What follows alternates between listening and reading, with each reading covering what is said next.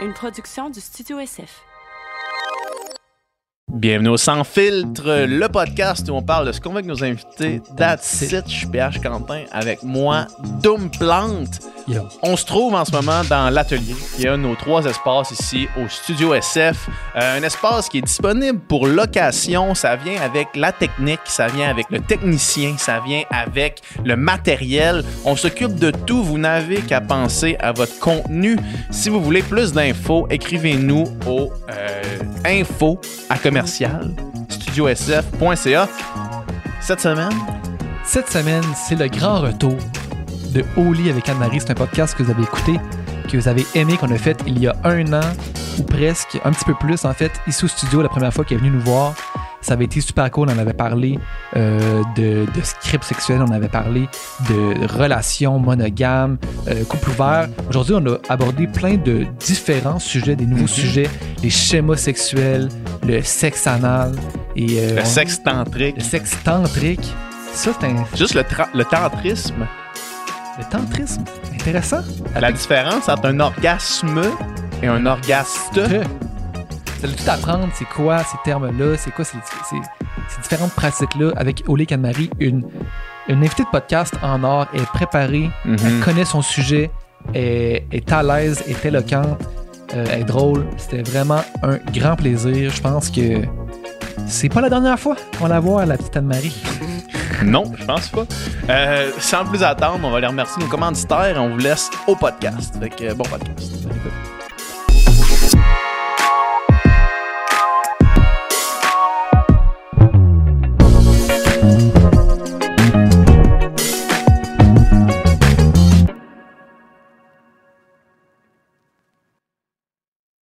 Anne-Marie, Allô? salut. Peux-tu mettre mes écouteurs? T'es pas obligé.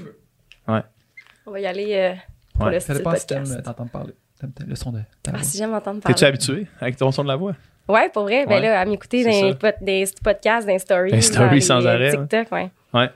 Hey, ça fait un an à peu près Ouais, ça fait un an. à que t'es venu la dernière fois. Ouais. Ça Comment va. va ta vie?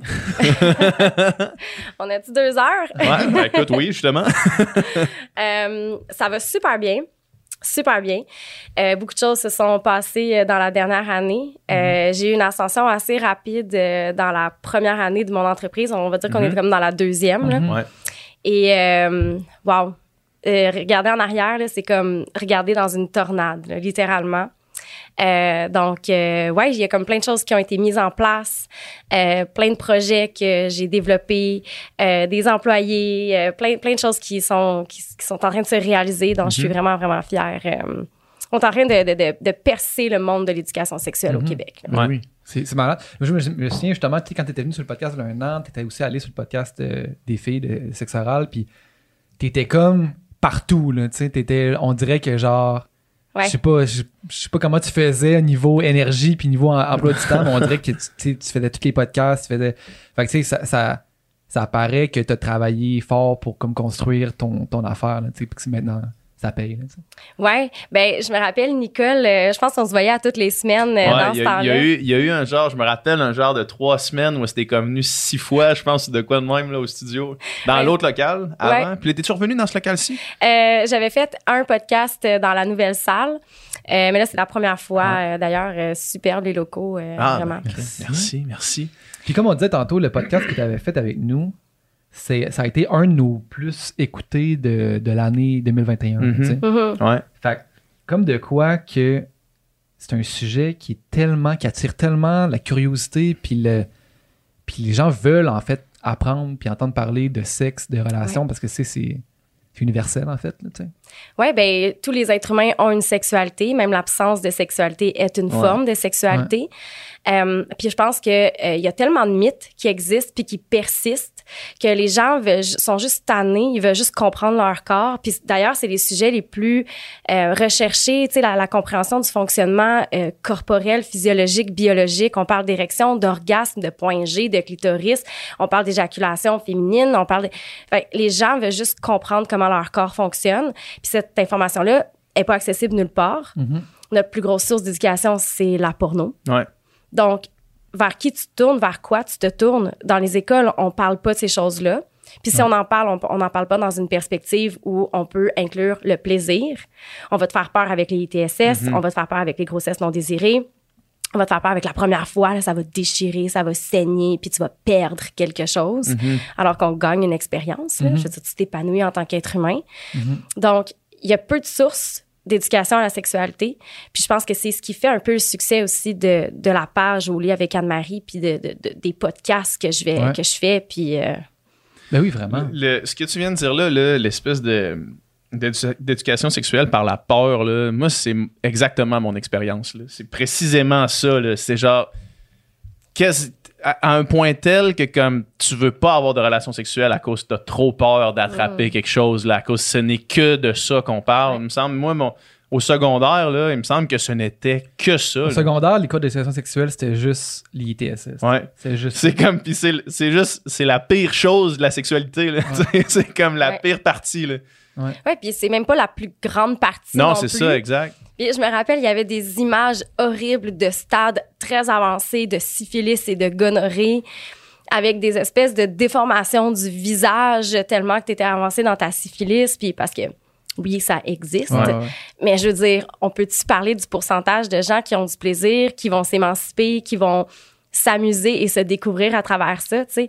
Euh, hey, le, le- le condom sur une banane, Ouais. euh, tu sais, je veux dire... Sur l'avant-bras complet de notre prof de morale, je me rappelle tout le temps. là. Ouais. Elle avait dit, elle, elle- elle voulait prouver aux filles que si- les filles, si votre chum il dit que c'est trop serré, là, ben regardez ça. Puis là, elle avait mis un condom jusqu'à son, jusqu'à son coude, puis elle avait dit, si votre chum il, il est amanché de même, il dit, elle avait dit comme s'il est vraiment comme une grosse graine, là, Ouais. tu sais. Ben voyons donc, je meurs, je Mais moi, meurs. je regarde, c'est comme t'es là, t'es, t'es comme en son air 3. c'est genre, qu'est-ce que je regarde? passe?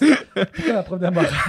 Ouais, la prof de morale en plus, là, c'est comme, pourquoi c'est, pourquoi c'est à elle qui revient la charge de nous, nous parler de ça, là, tu sais? Ben c'est exactement ça. Puis moi, ce que ce que ça m'amène à penser, c'est que elle a-tu vécu une expérience négative, elle, avec ça, puis elle a projeté ça dans son éducation qui, on devrait pas... Tu sais, je parle pas de ma vie sexuelle sur les réseaux sociaux, là, c'est Mhm. très rare. Puis si j'en parle, c'est parce que je sais que ça l'amène un point euh, positif. Qui va là. au-delà de, de juste ton expérience euh, à toi, là. Exact. C'est important de rester neutre dans cette éducation-là, puis de pas transmettre. Puis c'est difficile parce que on est éduqué, on est, on est, on est programmé de différentes façons selon notre culture, notre religion, selon de où on vient, selon nos parents, selon bien des affaires, tu sais. Fait que c'est dur de pas amener des jugements de valeur dans l'information que tu transmets, mais ça, c'est clairement une expérience qu'elle a vécue puis qui était comme, Sûrement, là, la gang, là, ça vous arrivera pas. là. Arrêtez de les croire, là, ils vont vous bullshiter. Hey, un condom sur un avant-bras, tu sais, elle aurait pu se mettre sa tête pas. rendue là, tu sais, c'est... Ouais, comme, euh, comme Alexandre Champagne, euh, quand il allait dans les lives de, Qui faisait son il personnage. faisait son personnage, il mettait son condom juste en dessous de son nez, puis là, il soufflait, puis ça gonflait. J'ai déjà fait ça Ouais, qu'est-ce dans qui s'est un, passé? dans un TikTok. Ah ouais? Non, ouais, pour prouver un point moi aussi, mais Ouais. c'était juste parce que je trouvais ça drôle. là. Ouais. Mais oui, effectivement, le monde sont comme ouais, j'avoue. Mais c'est vrai qu'il y a cet argument-là qui revient souvent. L'histoire de ah, c'est trop serré, ah, euh, je sens rien, Ouais. ah, tu sais. Ouais, ouais. Ouais, moi, j'ai eu, ben, probablement à cause de, de, de ça, là, à cause de, de la, la peur bleue qu'on m'avait mis des ITSS, j'ai pas eu beaucoup de relations euh, sans condom, mettons. Là. Ça n'a jamais été un problème non plus, là, tu sais, dans Mettons. Là. Ça n'a jamais été un, un issue. Là. Jamais dû me trouver des raisons jusqu'à ce que je prenne un peu d'âge puis que euh, puis que là je, je décide de comme faire bon ben on va passer cette étape là plus rapidement dans un genre de dans la game de dating mettons Ouais, de faire ça intelligemment Ouais. mettons Quand tu dis euh, passer l'étape plus rapidement, excuse-moi, je, je- qu'est-ce que tu veux dire? Ben, D'avoir la discussion. d'avoir de- la discussion de tu sais sans nécessairement aller passer un test euh, les deux tu sais puis attendre les résultats d'avoir la discussion de faire avec, comme là genre ça fait trois quatre fois puis comme what's up avec ça mettons d'avoir une conversation honnête là puis de faire Ouais. confiance à l'autre personne aussi même si I guess que techniquement faudrait que tu te fasses tester les deux mais ça encore une fois c'est genre c'est le réflexe que j'ai à cause de ce que je me suis fait dire là, quand Mhm. j'étais au secondaire là. C'est genre ultra, ultra safe là, de faire ça, mais genre, en tout cas, Ben, je veux pas donner de conseils à personne. Loin de moi l'idée de genre m'avancer dans ce dossier-là, sauf que. euh, Ultra safe le pull-out, tu parles? Non, non, non, non, mais non, non, moi c'était plus dans le sens euh, pour les, les maladies, ok, les infections transmises. Ah. là, ouais. Mais tu sais, euh, c'est un bon point que tu amènes parce que il y a des gens qui vont faire ça, tu sais, la, la première fois, ils vont se protéger. Ouais. Puis là, quand ça fait justement trois, quatre fois, ils sont comme Ah, on se fait confiance maintenant. Ouais. tu sais. On est rentré dans notre intimité, on sait on est qui, on enlève, on enlève la protection. Mais c'est quoi la différence entre la première puis la trois, quatrième fois? Ben, il n'y en a pas, c'est juste que tu as une conversation. C'est ça. C'est juste que tu as une conversation puis que tu acceptes de faire confiance à l'autre personne, mettons. Ouais. D'avoir que l'autre personne a une sexualité saine puis qu'elle en prend soin, mettons. Mais Ouais. je comprends qu'il n'y a aucune différence entre la première fois, sauf que la première fois, tu connais pas l'autre personne. Tant que ça. Oui, oui, non, mais clairement, puis tu sais, je te challenge pas là-dessus. Non, il mais y a- je- il y, a vraiment, il y a beaucoup de gens qui, qui vont penser ça. Mais je sais pas si je vous ai déjà posé la question, mais est-ce que vous savez c'est quoi le symptôme le plus commun de toutes les ITSS, les infections transmises sexuellement et par le sang, ever, là? Le symptôme Le symptôme le plus commun, là, on euh, les qu'on rassemble. peut là, voir ou qu'on. Le symptôme le plus commun. Mi- Je sais pas. C'est une question piège. L'absence de symptômes. L'absence de symptômes. Chris, man. Ouais. Bonus, là. Ben, j'imagine. Ouais. Ouais. Fait que ça pue pas, ça gratte pas, ça chauffe pas, euh, ça Ouais. coule pas. euh. donc, souvent, on n'aura pas de symptômes quand on a une infection transmise sexuellement. Donc, c'est important de se faire tester quand on a. Il faudrait le faire comme à tous les partenaires. C'est ça. Mais là, tu sais, je peux comprendre que c'est pas tout le monde qui a envie Mm. de faire ça. Ouais. Mais c'est cool maintenant parce qu'avant, c'était le Q-tip là, dans l'urette. Puis maintenant, Ah, c'est juste ça n'a un. jamais été ça. Non, ah, t'es. C'était ben, de l'urine, là. C'était genre. C'est ça, tu dans un- un- c'est ça. Ouais. Moi aussi, le Q-tip, je sais pas comment. Le Q-tip dans l'urette, man. Ah. Ça se peut que ça te décourage d'y aller, là. Ouais. Ouais. Ouais, j'ai j'ai pas de pénis puis ça me fait mal. Ouais, là, c'est ça. C'est comme. C'est pas parce qu'il n'y a pas de symptômes qu'on n'est pas contagieux. Right. Exact. Mm. Exact. Et puis ça, c'est vraiment, on, on va parler, mettons, d'herpès. Ouais. Euh, Il y a des gens qui sont comme, moi, j'ai jamais eu de manifestation ever de toute ma vie, c'est sûr, sûr, sûr. J'ai jamais été avec quelqu'un qui euh, avait des, man- des manifestations, etc. Puis je suis comme, ouais, mais ça veut rien dire. Non, mais je te le dis, le moi, il y a jamais...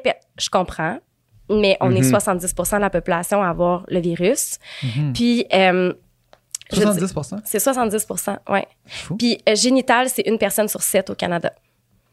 OK. Donc, c'est beaucoup de monde. C'est beaucoup de monde. Puis jamais tu vas parler à quelqu'un qui a contracté l'herpès, puis que personne cette personne va dire j'ai French un feu sauvage. Mhm. Il n'y a Ouais. jamais personne qui va dire ça. Donc, euh, c'est vraiment quelque chose qui se transmet de façon insidieuse, sans le savoir. Puis tu peux pas savoir c'est qui qui te l'a transmis. Parce que ça se peut que tu l'aies en dedans de toi depuis 10 ans. Ouais, puis que là, il se réveille, là. Voilà. Ouais. Donc, mais tu sais, à la fin de la journée, ça tue pas personne. Non, Non, ça change, ça. change Ça pas change rien. ouais. Puis quelqu'un qui, mettons, va avoir un résultat positif d'herpès, c'est quasiment mieux que quelqu'un qui le sait pas. Parce que cette personne-là contrôle ses poussées si elle en a, parce que c'est très peu de gens qui ont des manifestations physiques. Mhm. Fait qu'elle, elle va contrôler ça avec peut-être la prophylaxie, une prise de médicaments Ouais. tous les jours. Donc, euh, puis elle a 1% de chance de le transmettre. Puis si je te dis, OK, il Mm. faut t'opérer demain matin, puis tu as 1% de chance de pas te réveiller, est-ce que tu te vas opérer? Ouais. Fait que Ouais, ouais. ça en revient à la même chose, tu sais. Ouais. Ah, ouais, Puis, hein? puis toutes les discussions euh, autour du, euh, tu sais, du, du condom, tu sais, puis dans, le, dans les, les mouvements, tu sais, MeToo, puis ça, puis les témoignages qu'on voyait souvent, c'était des affaires de condom. Vraiment souvent de Ah, le gars, il a enlevé son condom Ouais. sans, que, sans que je le voie, sans que je le sache, ou il insistait vraiment pour me prendre des condoms. Ça m'a surpris à quel point. Puis, ah, bah, puis ça m'a aussi fait réaliser à quel point c'est important de, de res- mais of course de respecter ça mais tu sais de que ça soit comme une base puis une norme puis ça qu'on n'ait pas besoin de devoir défendre ça ou devoir euh, questionner ça à chaque fois là. Ça s'appelle du stilting. ouais C'est une pratique euh, qui est vraiment très, très tendance euh, chez les jeunes. Donc, de commencer d'entamer le rapport sexuel avec le condom, puis de l'enlever sans que la personne s'en rende compte pendant le rapport sexuel. Mais là, c'est comme t'enlèves une partie du consentement quand tu fais ça parce que la Ah personne avait ça. consenti à certaines conditions Mhm. qu'elle aurait peut-être pas consenti au départ s'il n'y avait pas eu de condom. Hmm. Moi aussi, j'avais été surpris de, de voir à quel point ça revenait souvent dans tous les témoignages qu'on voyait, là, dans les témoignages anonymes, là, de ce, Ouais. ce genre d'affaires-là sur des. Tu sais, moi, je veux dire, of course, puis là, je dis ça, puis je- croyez-moi sur parole, là, tu sais, ou pas, là, vous faites ce que vous voulez, sauf que, genre, moi, c'est même pas quelque chose qui m'est déjà traversé l'esprit, là, tu sais, de faire ça, là. Mais I guess que. I guess que c'est pas tout le monde, qui- c'est pas tout le monde qui pense comme ça, là. Mhm. Sur ta, sur ta, ta plateforme, dans le fond, là, explique-moi qu'est-ce que, qu'est-ce que tu fais, qu'est-ce que c'est. Puis les gens qui nous écoutent aussi. là. OK, là, tu parles de mon Instagram, tu parles de... Non, euh, ta plateforme de- d'accompagnement. là. Ouais. Ouais. Fait que, dans le fond, j'ai un accompagnement euh, qui s'appelle Réponse sexuelle. Ouais. Puis sur cette plateforme-là, j'ai euh, à toutes les semaines des ateliers qui sortent sur des sujets pour lesquels je me fais poser constamment les mêmes questions. Des ateliers que toi, tu donnes. Ouais. OK. Euh, maintenant, j'ai de l'aide. là. J'ai des sexologues Ouais. qui m'aident à euh, offrir les ateliers. Euh, on est, on- ça fait un an là, que la plateforme existe. Euh, donc, on a parlé du désir sexuel, de la communication. On a parlé de l'orgasme, deux mois de temps, parce que les gens ont beaucoup de questions sur Mhm. l'orgasme. On a parlé de l'anatomie. L'anatomie, euh, parce que les gens ont besoin de comprendre leur corps. Si tu veux avoir des orgasmes, ça, c'est quelque chose que, qui me surprend tout le temps. Tu sais, les gens ne se sont jamais regardés dans un miroir nu. Puis là, je dis les gens, c'est surtout les personnes ayant un vagin, là, les Ouais. femmes. Euh, puis après ça, ils s'attendent à avoir un orgasme. Puis je me dis, mais il faut comme que tu puisses comprendre qu'est-ce qu'il y a là, puis Ouais. le Mhm. voir, tu sais. Mhm. Puis Ouais. donc, euh, c'est plein de... On fait le mois du tantrisme en ce moment euh, pour avoir une meilleure connexion avec soi, avec son, sa partenaire. Donc, à tous les mois, à toutes les semaines, on sort des ateliers. Ouais. On va revenir sur ça, continue. Ouais. Euh, ben c'est ça. Puis il y a des outils introspectifs. Fait que dans le fond, tout ce que je faisais en consultation, je me suis dit, les questions reviennent dans toutes mes consultations. Ils reviennent sur Instagram, ils reviennent dans les podcasts. Fait que pourquoi pas offrir les outils à un coût vraiment très vraiment très moins élevé. J'invente des mots aujourd'hui, Mhm. j'aime Ça ça, va bien, ça c'est va bien. Ouais. Euh, donc, euh, c'est c'est vraiment ça. C'est tu viens me voir en consultation, je te donne des outils. Ben là, au lieu de venir me voir en consultation, je t'éduque sur le sujet parce que selon moi, il y a un très grand pouvoir de transformation à travers l'éducation. Uh-huh. Donc, c'est ce qui se passe sur cette plateforme-là. Et euh, il y a des femmes qui ont atteint l'orgasme pour la première fois grâce à cette plateforme-là, une reconnexion avec euh, Ça, les ça doit être quand même gratifiant là, quand tu Ouais. reçois un message de ça. Puis, je veux dire, mettons des, des, des, des femmes euh, dans trentaine, quarantaine, des... Euh, en- entre 20 et 40, c'est surtout ces gens-là mais que mettons, je rejoins. puis qui, ont- qui atteignent l'orgasme pour la Ouais. première fois, je veux dire, c'est life-changing. Ben oui. Ouais. Mais c'est fou quand imagine- même juste de penser Hey, que, tu sais, nous, pour des hommes, c'est plate, mais genre, c'est même pas. Ben, c'est plate puis c'est le fun en même temps, mais genre, c'est- même pas euh, une question, là, tu sais, on atteint l'orgasme, on a tous déjà atteint l'orgasme, mais on sait comment atteindre l'orgasme. On atteint comme- l'orgasme en dormant. là. Ah ouais, c'est ça. c'est pas quelque chose qui est, qui est, qui est difficile à atteindre Qui est ou qui est, mythique, qui est mythique. Mais de penser que pour certaines personnes, puis surtout des femmes, que ça soit comme quelque chose qu'ils ont jamais vécu ou de aussi difficile ou inaccessible, c'est quand même. C'est fou. C'est c'est fou, mais hein? J'ai fait une chronique ce matin euh, à la radio euh, sur justement le- le- les, les- les rêves érotiques et euh, les orgasmes nocturnes. C'est 80 des hommes qui vont avoir des orgasmes nocturnes versus 40% des femmes. OK. Donc, il y a quand même un gap même, Même, là. dans le sommeil. Là. Ouais. Mais j'ai l'impression que, tu sais, euh, l'homme, l'organe est à l'extérieur du corps. Puis les femmes, c'est plus comme le clitoris est majoritairement interne, Ouais. ce qui fait qu'il est moins facile d'accès, puis on a plus d'incompréhension par rapport à comment le stimuler. Donc, euh, j'ai l'impression que c'est, c'est- ça joue un peu contre, contre nous, finalement. Là. Ouais, parce que probablement, de mon expérience, les rêves que, que je fais, c'est des rêves vraiment graphiques, puis je sais exactement, mettons, qu'est-ce dans vie, mettons, mon, conscient et mon subconscient est au courant de quoi faire pour atteindre l'orgasme, mettons. Fait que quand je dors, c'est sûr que mon rêve s'en va directement dans cette direction-là. Mais j'imagine qu'effectivement, quand tu es moins au courant, tu sais pas trop comment ça marche, peut-être que le rêve, il, fait juste reproduire des idées que tu te fais ou des idées que tu as vues, puis des, trucs qui, au final, t'amènent pas euh, à bon port. Ah, bon port. J'adore. Euh, tu parlais du, du mois du tantrisme. là. Ouais. C'est quoi le tantrisme? C'est quoi le, sec- le sexe tantrique? Moi, je- de, mon de mon point de vue externe, un gars qui connaît fuck all ça, là, c'est Sting, le chanteur de, de Police, qui est capable de comme euh, fourrer pendant des heures et des heures et des heures euh, sans jamais perdre son érection, puis en, en atteignant l'orgasme sans éjaculation, puis comme c'est quoi- Est-ce que on est très loin ou Est-ce qu'on est très loin avec l'histoire de Sting ou ben c'est un peu ça? là? C'est un peu ça.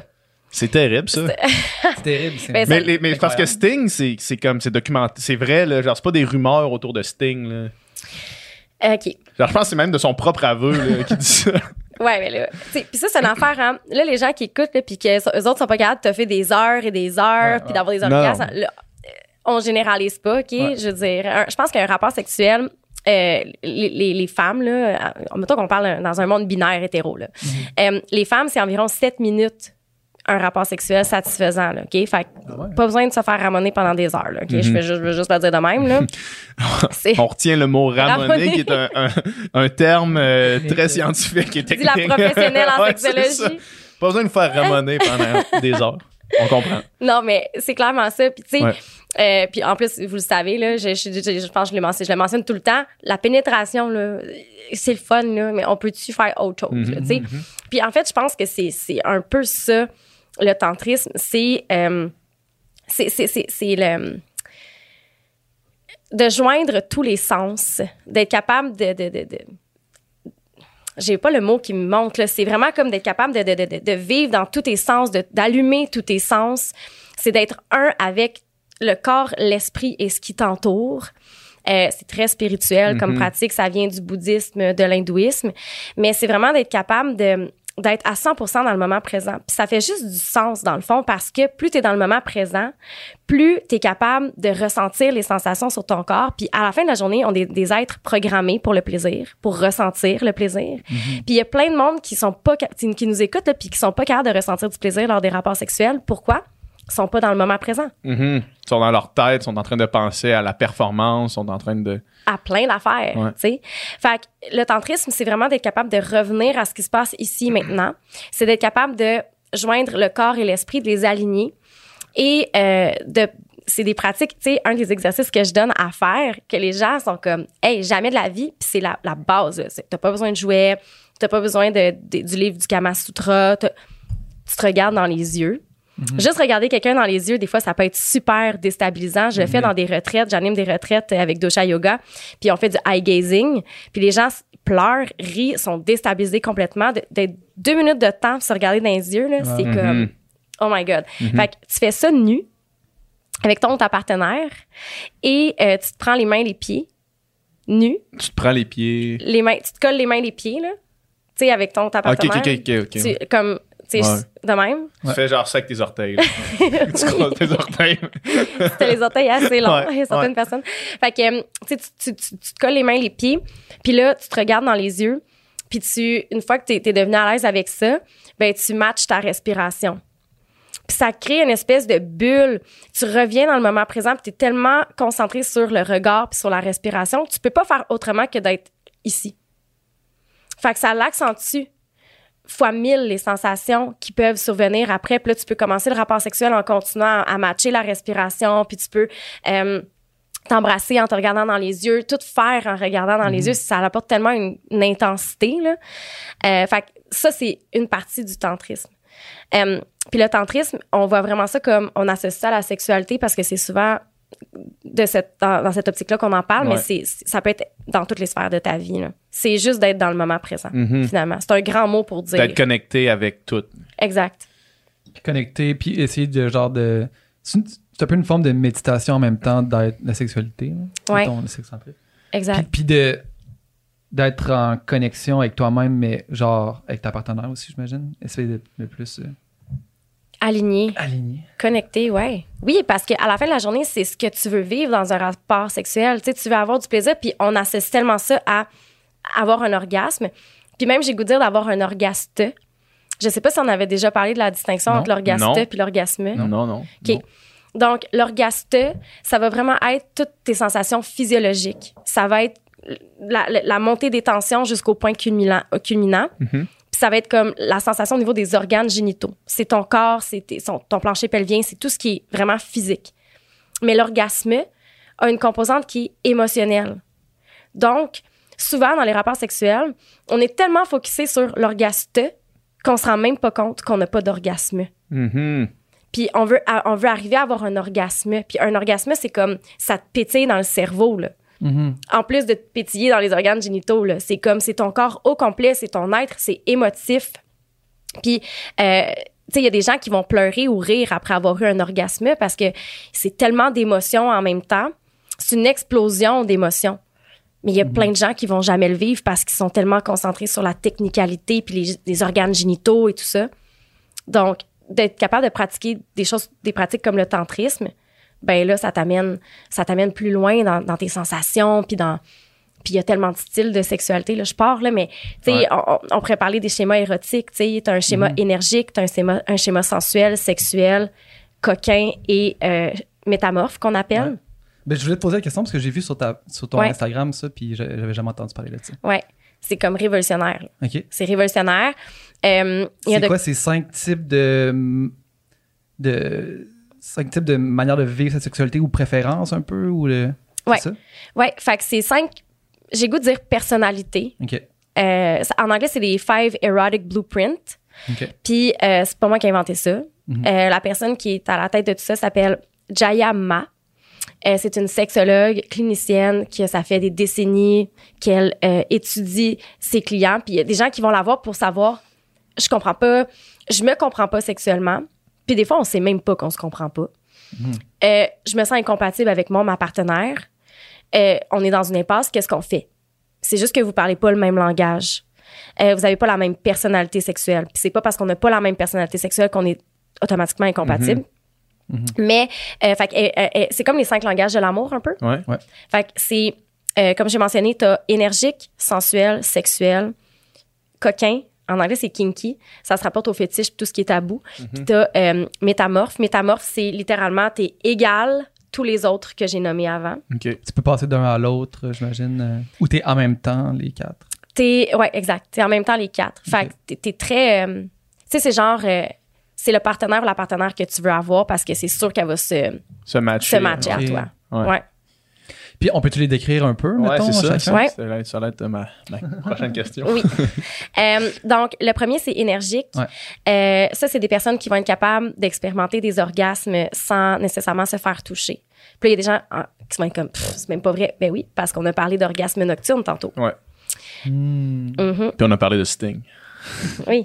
Puis, OK. Puis on a aussi, on peut aussi euh, aller écouter euh, la saison d'Occupation Double Bali où est-ce qu'il y a un bel exemple Voilà. euh, d'orgasme sans, sans se toucher. ouais. On va revenir là-dessus. On va Mais on peut y revenir parce que. OK, on va y revenir. OK.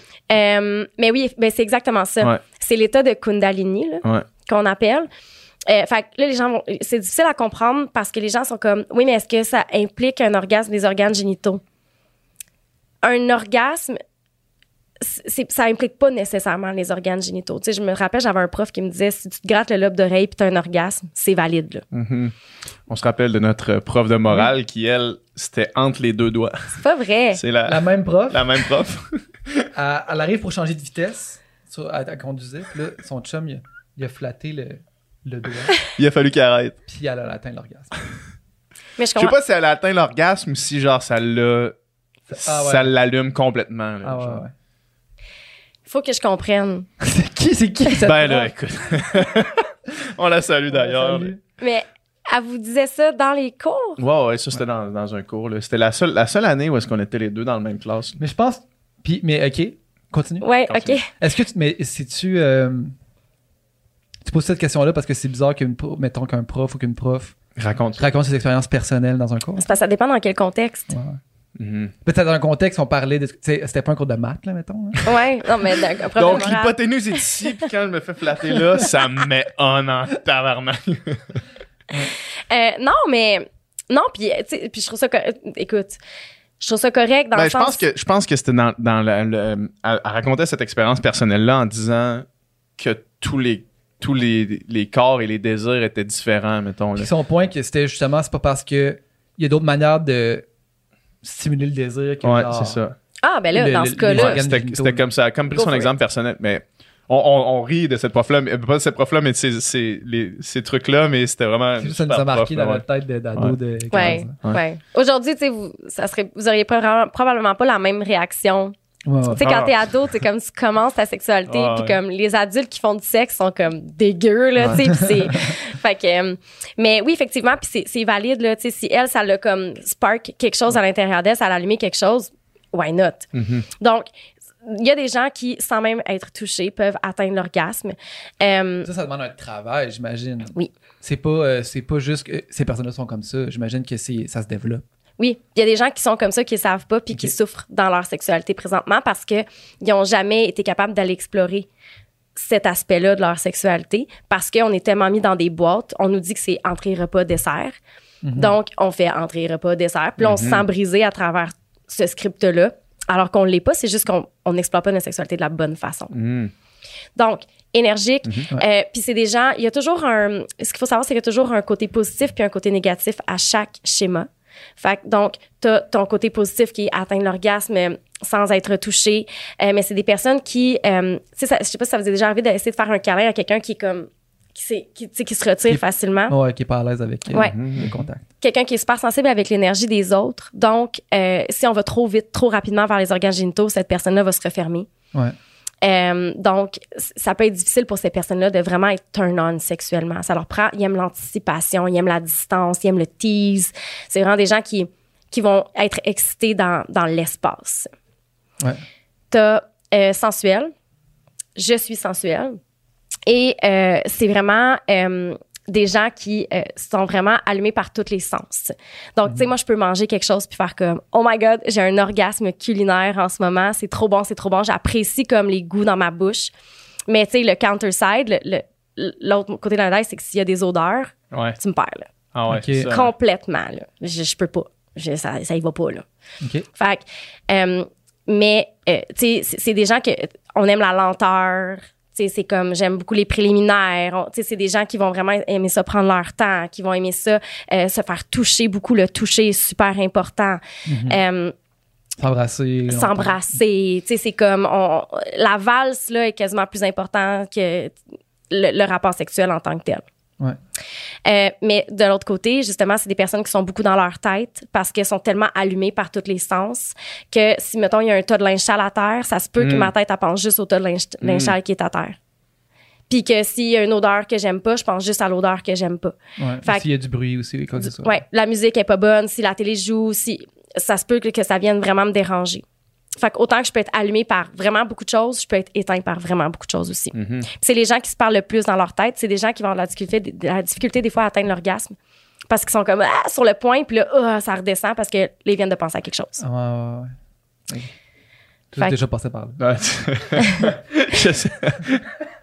Effectivement. Effectivement. Euh, après ça, tu as sexuel, qui est euh, justement le. Euh, ça va être surtout les hommes qui vont être dans ce schéma-là pa- par défaut, parce que c'est ça qu'on leur apprend. Donc, très axé sur les organes génitaux. Euh, on est vraiment dans le. On est vraiment dans l'orgasme. On va avoir un orgasme. S'il n'y a pas d'orgasme, on n'est pas satisfait. Euh, c'est des gens souvent qui vont euh, manquer le, toute le- la beauté du paysage pour se rendre à destination. Va aller trop vite à, à la fin. là. Le contraire de l'alchimiste. Ben, le contraire du sensuel, en fait. Ouais. Ouais. Fait que ça peut être difficile, un sensuel puis un sexuel ensemble, parce que c'est comme, ça va trop vite pour le sensuel, puis le sexuel, il est comme, oh, Colin, Ouais. je passe par quatre chemins, là, tu sais. Ouais, Ouais. c'est ça. C'est long, là. On C'est- va-tu y- va-tu y Ouais. arriver? exact. OK, continuons. Continuons. Après ça, tu as le kinky, qui est coquin. Ouais. Coquin, c'est euh, tout ce qui est euh, relié au tabou. Mhm. Fait que, tu sais, ce qui est tabou pour moi n'est pas nécessairement tabou pour toi, pour toi. Fait que, mettons que moi, en missionnaire, c'est vraiment un exemple, euh, je trouve ça tabou, ben là, ça va full m'exciter parce que là, on est en missionnaire puis je trouve ça tabou. Puis Mm. Fait que des fois, euh, le, le contexte va être plus important pour eux que l'acte en tant que tel. Fait que, par exemple, on s'embrasse, mais on est dans un lieu euh, inusité. Ouais. Là, parce qu'on est dans un lieu inusité, je le trouve vraiment bon le baiser. Mais si on avait le même baiser dans une chambre à coucher, qui est pour moi pas un endroit tabou, ben je l'aurais moins apprécié. Fait que t'as, t'as, t'as le, t'as le kinky, t'as le coquin psychologique, puis t'as le coquin plus euh, physiologique. Fait que des gens qui vont aimer ça faire des jeux de domination, Mhm. euh, qui vont aimer ça jouer euh, avec le- les sensations du corps, s'attacher, jouer avec la température, etc. Et t'as le... Ça, faut faire attention. Le, côté plus négatif, c'est que c'est des gens qui peuvent avoir juste comme une route pour se rendre à l'orgasme. Mhm. Fait que s'il faut que tu portes, euh, par exemple, un chapeau de cowboy pour avoir un orgasme, ben, tu sais, ça, c'est- ça veut pas dire, OK, j'ai pris un chapeau de cowboy, je pourrais prendre quelque chose de plus, euh, mettons, un imperméable. OK? Ouais. Puis là, toi, ça te prend ça pour avoir un orgasme. Mhm. C'est Mais dur tu sais, d'en avoir tout le temps. C'est limitant. c'est ouais. ça. C'est Ouais. limitant. Ouais, ouais. Puis est-ce que c'est c'est des personnes qui sont toujours attirées vers la nouveauté, tu sais? Ouais. Parce que, tu sais, un tabou, à maner, plus tu l'expérimentes, moins il devient tabou, I guess. Ça prend des années pour ces personnes-là euh, pour perfectionner les scénarios idéaux qui les amènent à une espèce d'extase. Fait que oui, il y a toujours des choses qu'on peut amener, la nouveauté, etc. Puis c'est des des gens qui vont dire, ouais, mais c'est ça, c'est la gang de fuckés, là. mais vraiment pas. C'est- les gens, c'est prouvé, les études ont prouvé que c'est les gens qui ont le me- les meilleures euh, capacités de communication. Mhm. Euh, c'est les gens qui vont, qui vont avoir le plus d'empathie. Parce que quand tu es dans le tabou, t'as pas le choix d'avoir des discussions au préalable pour Ben oui. savoir sont où les limites personnelles de chacun des partenaires qui prend part au rapport sexuel. T'as pas le choix d'être empathique, t'as pas le choix de respecter les limites de l'autre, alors qu'on n'a jamais ces discussions-là quand on est, mettons, on est deux sexuels, ben, on y va par là, on fait du entrée, repas, dessert, puis on est bien content là-dedans, Mhm. Mhm. Puis justement, tu sais, mettons les communautés BDSM, tout ça, la communication est super valorisée puis super normalisée aussi, tu sais, bien Ouais. plus que, que, la, dans la, la moyenne. là. Fait que j'imagine que justement, t'as pas le choix d'avoir OK, c'est quoi tes préférences, c'est quoi quel jouet pour que ta relation est un bon fit, puis si tout, tout le monde est à l'aise avec tout. Là. Exact. Puis tu sais, c'est des gens aussi qui vont euh, avoir du aftercare qu'on appelle. Puis souvent, c'est un moment après le rapport sexuel qui peut être hyper intense psychologiquement ou même physiquement. Un moment pour revenir. Mhm. Puis on, on fait pas souvent ça après les rapports sexuels. Surtout quand c'est quelqu'un comme que c'est, mettons, la première fois que tu as un rapport avec ou que tu prends pas le temps de redescendre de ce qui vient d'arriver. Mais eux, c'est vraiment important pour eux d'être capables de faire ça. Puis je trouve que ça alimente le désir d'être capable de faire ça. Tu sais, on repense à ce qui vient d'arriver. On Mais pense tu veux à dire redescendre, on en parle ou juste avoir un moment de connexion? Ou... un moment de connexion, que ce soit d'en parler ou que ce soit de juste comme revenir physiquement dans l'espace, Mhm. dans la réalité, en, en dehors du scénario. Mhm. Donc, euh, c'est, c'est, c'est- on les juge beaucoup, ces gens-là, mais euh, c'est des gens qui sont hyper épanouis sexuellement, là. Ah, en général. Mhm. En général. Puis après, tu as le, euh, le métamorphe. En anglais, ça s'appelle shapeshifter. Euh, puis comme j'ai mentionné, c'est t'es littéralement toutes les autres que je viens de nommer. Tu te reconnais dans tous les autres également, là. pas euh, ah, un ou deux. Ou, Ouais. non, t'es littéralement les quatre. Mhm. Puis ça fait des, euh, des partenaires absolument extraordinaires. Mais euh, en, en contrepartie, euh, ils ont tous les, les- les points négatifs aussi De toutes les autres. de toutes les autres. Mhm. Mais tu peux-tu, est-ce que tu es soit un ou les quatre, mais tu peux-tu être deux? Ou tu peux-tu Ouais. tu peux-tu être un peu de ci, mais un peu de ça? Ouais. Ouais. tu peux? Fait que, tu sais, puis on évolue, à notre sexualité, elle évolue. Ouais. Donc, euh, je pense que c'est. On a, on a comme un, un, un schéma primaire. Puis après ça, euh, tu peux développer tes autres schémas. Donc, par exemple, quelqu'un qui m'entend aujourd'hui dire Ah, j'aimerais ça avoir un orgasme énergéti- énergétique, ben, tu peux le travailler. Mais ça prend du temps, puis ça prend de la patience. Mhm. Puis c'est pas tout le monde qui a envie d'investir ce temps-là dans leur sexualité pour avoir du plaisir. Alors que, Colin, on devrait tellement. Tantôt, tu disais, euh, c'est pas parce qu'on n'est pas le même schéma que, que, que c'est vous à l'échec. C'est qu'est-ce qu'on fait, mettons, quand un est euh, Mhm. le quatrième, je me souviens plus des noms, mais tu sais, un il est le, le sexuel, euh, le sensuel, puis l'autre est le tabou, là, tu sais. Ouais. Comment qu'on réconcilie ça? Euh, ben, tu sais, par exemple, sensuel, tu as dit sensuel et tabou? Ouais. Il y a te- c'est, c'est tellement facile de trouver des choses qu'on est capable de faire ensemble parce que le sensuel, La chèvre va juste être dans le coin de la pièce. genre, Pas dans le- non, c'est ça. Non, mais, euh, tu sais, on parle euh, d'amener des accessoires, ça peut être juste comme une plume, ça peut être, puis là, le sensuel aime ça, se faire toucher, aime ça vivre des sensations sur son corps, puis là, la personne qui est dans le, qui est dans le tabou, ben, va peut-être amener un objet que pour lui ou elle est tabou. Donc, peut amener ça avec le sensuel, lui faire découvrir des sensations. Donc, il y a toujours moyen de, de trouver euh, un, un- un terrain d'entente entre les deux. Puis, j'ai remarqué que euh, souvent, quand ton euh, schéma primaire est comblé, après ça, ça devient facile de t'ouvrir aux autres schémas. Donc, si tu es avec un ou une partenaire qui est différent de toi, de combler son schéma fait en sorte que le partenaire va souvent s'ouvrir aux autres schémas, donc s'ouvre ah, par conséquent à ton schéma aussi. Mhm. Ouais, ouais, je comprends. Tout ça me. Euh, ben, moi, mettons, je l'applique à, m- à ma vie, mettons, puis à mes relations passées, mettons, là. Puis euh, je- maintenant, après t'avoir entendu discuter de tout ça, je suis capable de, de vraiment mieux expliquer pourquoi dans une relation passée, c'était la sexualité était quand même ben, pas problématique, mais était loin d'être euh, Satisfaisant. pour satisfaisante pour tout le monde, là, tu sais. Mhm. Puis pourquoi dans une autre relation après ça, c'était comme, OK, là, genre, pile à la même place, tu sais. Ouais. Puis, Puis là, maintenant, I guess que maintenant, je vais être capable de, de le verbaliser, mettons, là. Sauf que c'est quand même. C'est quand même chiant, tu sais, mettons. Ben, c'est quand même chiant. C'est quand même touché parce que si- t'es pas sur le même schéma, ça peut être poche, là. Puis si la Ça sexualité, peut être poche. si la sexualité est poche, euh, c'est poche, là, tu sais. Ouais. Ouais. Mais je pense que, tu sais, moi, ce que, moi, ce que je, ce que je remarque quand tu dis ça, tu sais, c'est à quel point, justement, il y a des différences d'une personne à l'autre Ouais. dans comment on vit notre sexualité puis qu'on, veut la vivre. Puis, tu sais, quand, tu sais, moi, ça, moi, ça m'est arrivé, tu sais, mettons, d'être en relation, puis là, pendant des années, t'es sur une, une certaine longueur d'onde avec ta partenaire, puis mettons que, je sais pas, les deux, les deux, on est sexuels, puis là, la sexualité, ça se passe comme ça. Puis là, t'arrives avec une nouvelle personne, puis si, tu sais, pour toi, la sexualité, c'est comme ça, ça a toujours été comme ça, puis la personne avec qui tu as été a tout le temps été satisfaite que ça soit comme ça, c'est facile de penser que Mhm. ah, ben, si je reproduis ça, Mhm. ça va fonctionner, puis la personne va être satisfaite, puis là, tu fais ça, puis là, finalement, c'est comme. ça n'a ça, ça a pas le résultat Ouais. escompté, ou ben, t'a dit, wow, genre relax, ou tu sais, Ça n'a pas de résultat escompté. mais justement, puis tu sais, on se rend compte, tu sais, à un moment donné, quand on a plusieurs partenaires, veut pas que crime, ok, c'est vraiment différent d'une Ah, personne à l'autre. Une vraiment, personne ouais. euh, aime ça, tu sais, euh, de telle manière, de se toucher comme ça, avec tel un jouet, pas de jouet, tu sais. Puis c'est comme, ok, il y en a qui aiment ça, euh, tu sais, à fond la caisse, il y en a qui aiment ça bien doucement, tu sais. Puis c'est comme, ok, il y a vraiment un large éventail de possibilités. Ouais. Puis de là, justement, que c'est comme essentiel, en fait, euh, le plus tôt possible d'en discuter. D'avoir parce que sinon, c'est ouais. trop facile de genre penser que la manière que moi je suis habitué ou la manière que, tu sais, euh, la dernière personne avec qui j'ai fait ça, c'était comme ça que ça marchait, puis l'autre, elle avait d'autres, un autre vécu, puis d'autres préférences, puis là, ça, ça peut vraiment ne pas fonctionner, puis même causer des malentendus, là, tu sais, Mhm. à Ouais. certains niveaux. J'ai envie de répondre deux choses à ça. Ouais. OK. D'une part, je pense que euh, il y a des gens qui vont s'être reconnus dans les schémas et vont dire OK, moi je suis comme ça. Ouais.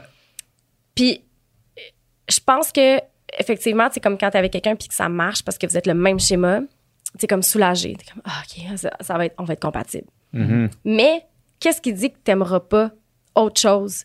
Mhm. Parce que chaque Mhm. personne est différente, mais chaque personne te fait découvrir des choses aussi. Il y a des gens avec qui tu es moins compatible, puis il y a des gens avec qui tu es plus compatible. Fait que ça fait en sorte que tu te découvres à chaque personne. Je veux dire, ton premier rapport sexuel versus ton trentième, Mhm. tu sais plus de choses. Tu t'es, plus au courant de ce que t'aimes, de ce que t'aimes pas. Puis je pense que chaque personne a comme une richesse à amener au rapport sexuel. Et ça, ça passe par mon deuxième point qui est la communication. Puis comme tu dis, il faut en parler plutôt que, que tard. Mais oui. Parce qu'on attend toujours qu'il y ait des problèmes avant de parler de la sexualité. Mhm. Puis là, hey, on, ça fait des années qu'on se côtoie, ça fait des années qu'on fait du sexe ensemble de la même façon parce que clairement, on a trouvé le chemin. Ouais. Fait que là, on fait pas d'autre chose que ce chemin-là, la Mhm. plupart du temps, en général. Puis là, euh, on se parle pas, on, on a des rapports sexuels dans le silence, on se rhabille, on vit nos vies. Ouais. Puis là, il faut en parler parce que là, je me rends compte que, oups, je pense que j'ai envie de découvrir autre chose. Comment est-ce que je fais pour en parler? Oups, j'ai faké l'orgasme. Pendant des années, comment est-ce que je fais pour en parler? Mhm. Puis J'en ai là, du monde qui vient me voir puis qui me disent comment je fais là maintenant là, pour expliquer ça? Mhm. Mais oui. Pour sortir le chat du sac. Ouais. Tu sais, on avait parlé aussi quand tu étais venu la dernière fois, puis c'est que plus on attend, justement, plus c'est extrêmement difficile d'amener ça. Ça fait trois ans C'est que- comme tout. Là. qu'on fait quelque chose, puis que là, c'est comme devenu un peu dans les Euh, règles non écrites ouais. du Plus le mensonge est long, Ouais. plus c'est tough d'en s'en sortir. Ouais.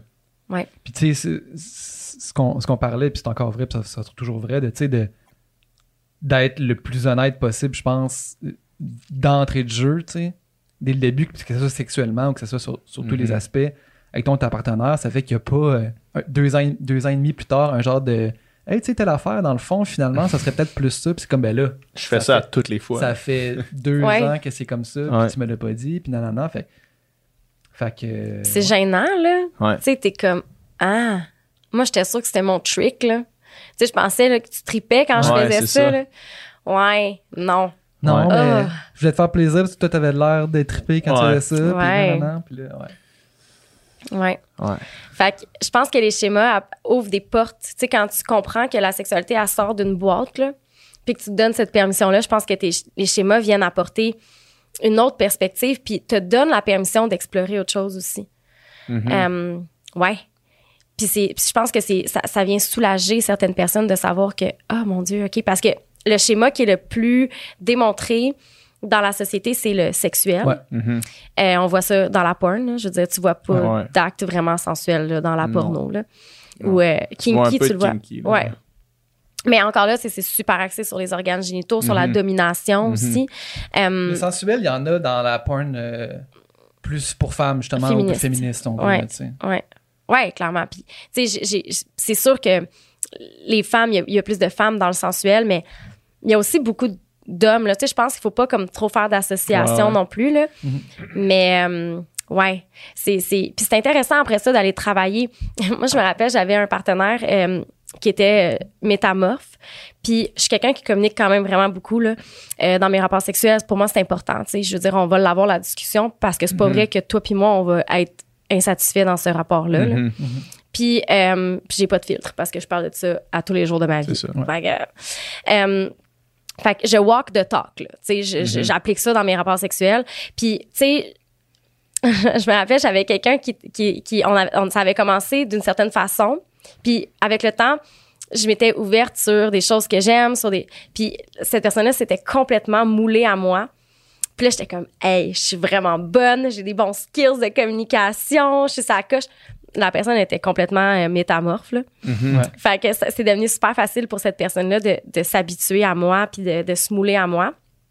Puis après ça, j'ai compris qu'il fallait que je fasse attention parce que c'est le fun que cette personne-là se moule à moi puis je trouve ça extraordinaire, les rapports sexuels que je peux avoir Mhm. avec cette personne-là. Mhm. Mais il faut faire attention parce que cette personne-là aussi, elle a des besoins. Ouais. Puis vu qu'elle est toute, si on fait juste une sorte, euh, Mais c'est Ouais. ça, on peut-tu, Ouais, ouais, est-ce que le métamorphe, euh, on peut-tu être trop métamorphe, on peut-tu trop se mouler à, à l'autre puis finalement oublier ses propres, Ouais. oublier ses propres euh, ouais. envies? hein? Ouais, puis ça c'est un des, des, des côtés négatifs du métamorphe, c'est de, de, de tellement vouloir plaire, de tellement vouloir se mouler à l'autre. Euh, puis ça, ça peut être renforcé par euh, l'anxiété de performance, puis euh, dire que c'est c'est c'est ton rôle à toi de de rendre le rapport satisf- sexuel satisfaisant. Euh, que oui, tu sais, quelqu'un peut complètement s'oublier puis va être malheureux, malheureuse dans sa sexualité. Là. Mhm. Donc, puis les métamorphes vont souvent dire qu'ils en ont jamais assez. C'est des gens qui sont hyper. Tu sais, les autres, là, ils peuvent y aller là, pendant des heures. Là, tu sais, euh, ton affaire de. Sting, là. écoute, là. Métamorphe. Parce qu'ils peuvent tout faire, ils ont envie de tout faire. Ouais. C'est comme. Ils sont jamais rassasiés. tu sais, Ils ont Mhm. comme un peu ce sentiment-là. Puis ils, sont- ils se sentent un petit peu à part dans leur sexualité aussi. tu sais. Bien Mhm. qu'ils soient absolument des, des partenaires extraordinaires. Mhm. Moi, on souhaite à tout le monde de, de se trouver un métamorphe pour combler. euh, ou, cette- ou- ou du moins de bi- bien savoir exprimer euh, Ouais. son schéma. Mm. J'ai euh, j'ai une question pour toi, puis euh, je sais pas si c'est une question que tu reçois des fois, euh, mais moi, avec, avec euh, l'âge adulte, puis le, le- la vie étant ce qu'elle est, puis les horaires qui sont euh, serrés, puis le... le je- je- je- tu sais, mettons, quand j'arrive le soir chez nous, là, je suis fatigué, mettons. T'as une perte de désir. Ben, pas une perte de désir, mais si je veux avoir des rapports sexuels, faut que je fasse de la place pour Ouais. ça. J'ai pas le choix, ça arrive plus tout seul. Quand j'étais plus jeune, ça arrivait tout seul, tu sais, mettons. Ouais. Quand j'étais début vingtaine, puis que j'avais pas grand chose d'autre à penser dans ma vie, c'est comme t'arrives, puis là, t'as un rapport sexuel parce que parce que vous écoutiez un film, puis genre vous couchez ensemble trois fois pendant le Seigneur des Anneaux, mettons, là, tu sais, ça m'arrivait avant ça, mettons, là, tu sais. Là, faut que je fasse de la place, là Ça fait de 3 heures, fait qu'une fois par heure quand même. une fois par heure, puis tu sais, c'est les deux tours. Fait qu'il y a tout le temps des signes phalliques là, qui, ça, ça qui, excitent. là. C'est subliminal. Ouais, mais, euh, mais tu sais, ça, ça avant, ça m'arrivait, puis j'avais pas besoin de faire de la place. Maintenant, j'ai besoin de faire de la place, euh, puis c'est pas tout le temps facile à, à, à ouvrir, ben, à ouvrir ton calendrier. C'est pas tout le temps facile de, de faire cette place-là, tu sais. Puis je sais pas si, si c'est une expérience qu'il y a d'autres mondes que moi qui vivent, puis je sais pas s'il y a des, des astuces ou des trucs que t'as pour, pour ce pro parce que c'est quand même un problème parce que une fois que je fais de la place, c'est tout le temps great. Tu sais, c'est tout le Mm. temps le fun. Sauf que des fois, j'ai comme on dirait que j'ai pas envie de faire de la place avant que j'en fasse. tu c'est. Des fois, c'est le moteur qui est plus dur à starter. Une fois que t'es starté, Ouais, comme un vieux skidoo. comme Sandré qui disait à OD, c'est comme un vieux skidoo. Une fois que t'es une fois que starté, t'es starté, ça va. c'est- Des fois, Ouais. c'est juste plus dur. des à fois c'est le moteur à starter, c'est Ouais. ça. on rentre euh, dans le, le- le sujet du désir sexuel quand on Mhm. parle euh, de ça. Euh, parce que, euh, bon, tu sais, mon, mon accompagnement, ça te fait rire. Non, genre, je fais juste en- je me rappeler au vieux skidoo. Euh, OK. Tu sais, mon accompagnement s'appelle réponse sexuelle Ouais. Mhm. parce que je donne des réponses sexuelles. Mhm. Mais la réponse sexuelle, c'est un concept en sexologie qui englobe tout, toutes les, les réponses physiques et psychologiques euh, de la sexualité. Dans le fond, euh, la réponse sexuelle, c'est le, le graphique. Je sais pas si on en avait déjà parlé. Le graphique, euh, euh, c'est désir. Euh, voyons, je vais te le dire. Excitation, plateau, orgasme, résolution. Mhm. Que Ouais, ouais. tout le monde a déjà entendu parler de ça. Ouais, ouais. On avait-tu parlé dans le... Je sais pas si Non. c'était avec toi, mais je me rappelle avoir entendu parler de ça, possiblement dans, au secondaire. je pense que c'est euh, encore la. Encore la même. La, professeur. la madame de morale. Ah. Euh, fait que t'as excitation, plateau, orgasme, résolution. Excitation, c'est tout ton corps qui se prépare à avoir un, un rapport sexuel. faut comprendre là, que ce que je viens de nommer, excitation, plateau, orgasme, résolution, c'est que physiologique. Mhm. OK? Euh, tu peux euh, avoir, puis là, je suis désolée, trigger warning, une agression sexuelle, puis passer à travers toutes ces étapes-là. Mhm. OK? C'est que physiologique, c'est un réflexe du corps, c'est ton corps qui fonctionne comme ça. S'il y a quelqu'un qui a ce trigger-là, il n'y aura pas beaucoup de temps pour aura sur pas. pause. Ouais, je suis désolée. Il qu'il sorte son cellulaire de sa poche. Je veux dire, comme la fille, elle- je suis désolée. Non, ça va. Euh, fait que, fait tu sais, c'est- c'est. Puis c'est tout ce qui est euh, érection, lubrification, euh, etc. Mm-hmm. Après ça, ton plateau, c'est euh, ton- pendant le rapport sexuel, tu as l'excitation qui monte, qui descend, qui monte, qui descend. Puis après ça, tu as ton orgasme. Et tu as la résolution. La phase de résolution, elle est plus longue chez les hommes que chez les femmes. Euh, les hommes, surtout en gagnant en âge, euh, vont avoir plus non, besoin de plus de temps entre les rapports sexuels parce que Mhm. avant qu'on puisse revenir à l'excitation, le corps a besoin d'une pause. Mm. Fait que ça, c'est physiologique. Puis avant ça, tu as la phase du désir qui fait partie de la réponse sexuelle. Puis des fois, puis pourquoi je vous explique tout ça, là, ça a l'air long, là, mais c'est que tu dis, quand je suis starté, ça me tente, c'est que tu peux interchanger l'excitation puis le désir dans la courbe. Donc, il y a une stimulation qui amène à l'excitation qui est érection, lubrification, etc. Donc, une fois que ton corps il est starté au niveau réflexe, tu as le désir psychologique, tu as la partie psychologique qui peut Mhm, embarquer. mhm. Fait qu'il y a beaucoup de gens qui sont comme j'ai pas de désir, mais une fois que je suis startée, ça me tente. Puis je leur dis ben oui, c'est parce que tu inverses les deux phases. Fait que c'est pour ça que des fois, c'est important de se mettre du temps dans son calendrier, même si on n'a pas nécessairement tout le temps envie. Bien sûr, il faut que le consentement soit là. Ouais. Mais de dire c'est vrai que j'ai du plaisir, puis c'est vrai que j'ai envie de vivre ce genre de sexualité-là où j'ai des rapports régulièrement avec mon ma partenaire ou même en solo. Puis dire je sais qu'une fois que ça commence, c'est parce que j'interchange mes deux phases Mm. dans la courbe de la Mhm. réponse Mhm. sexuelle. Euh, le désir, c'est super complexe. Euh, mais ce que j'ai goût de te demander aussi, c'est, euh, puis tu n'es pas obligé de répondre, mais quelqu'un qui a le même questionnement que toi, c'est de dire ton niveau de satisfaction sur 10, il est où? Euh, en ce moment, il est proche de 10. Là. OK? Ouais. Dans ma relation actuelle, mettons, là, il- à- à- à ne- en- en- entre 8 et 10 euh, Ok. des fois, là, mettons. OK. Parce qu'il y a des gens qui, pour qui le désir va être. Puis là, c'est- correct que tu me répondisses puis que Mais pas parce envie, que je vais faire, je vais faire la même. Je vais, je vais répondre pour une autre relation que j'ai eue. Ou est-ce que c'était pas ça, là? Tu sais, puis là, c'était encore crissement plus dur Ouais. de faire du temps puis de, de mettre ça de l'avant, là. Tu sais, ou est-ce que là, c'était rendu un problème, là, tu sais? souvent le, le niveau de satisfaction va venir aussi avoir une influence. Mhm. Euh, puis souvent, quand je vais demander, tu sais, t'es où sur 10? Il y a une personne qui va me dire 8, 9, 10. Puis je suis comme, OK, parfait. Mais là, tu sais, la personne est assise devant moi. Fait que définitivement, il y a quelque chose qui Ouais, fonctionne ça, pas. déjà là. de, de base. là. Ouais. Fait que là, je vais dire, OK, puis si tu peux faire quelque chose, amener des ingrédients de plus dans ton rapport sexuel, ça serait quoi? Puis souvent, on va me répondre des choses que la personne ne fait pas. Mhm. Fait que là, je vais dire, OK, fait que tu voudrais rajouter tout ça, mais tu me dis que tu le fais pas. Donc, je te repose la question. 1 à 10. Et où ta satisfaction? Plus souvent, on va baisser sur l'échelle de 10. Mhm. Plus tu as de satisfaction, plus tu risques d'avoir du désir. Puis là, le contraire, c'est pas parce que t'as pas, pas de désir que t'as pas de satisfaction. Là. Je veux Mhm. juste le dire parce qu'il y a des gens qui vont dire Ah, mais là, je suis satisfaite puis j'ai pas de désir. Mhm. Fait que, mais, mais se questionner par rapport à son niveau de satisfaction, je pense que c'est toujours aussi euh, un- une bonne chose à faire. Puis quand tu me dis, ben, j'ai la satisfaction est là, mais je suis fatiguée. Euh, tu fais beaucoup de sport aussi, je Ouais, pense. ça aussi, ouais.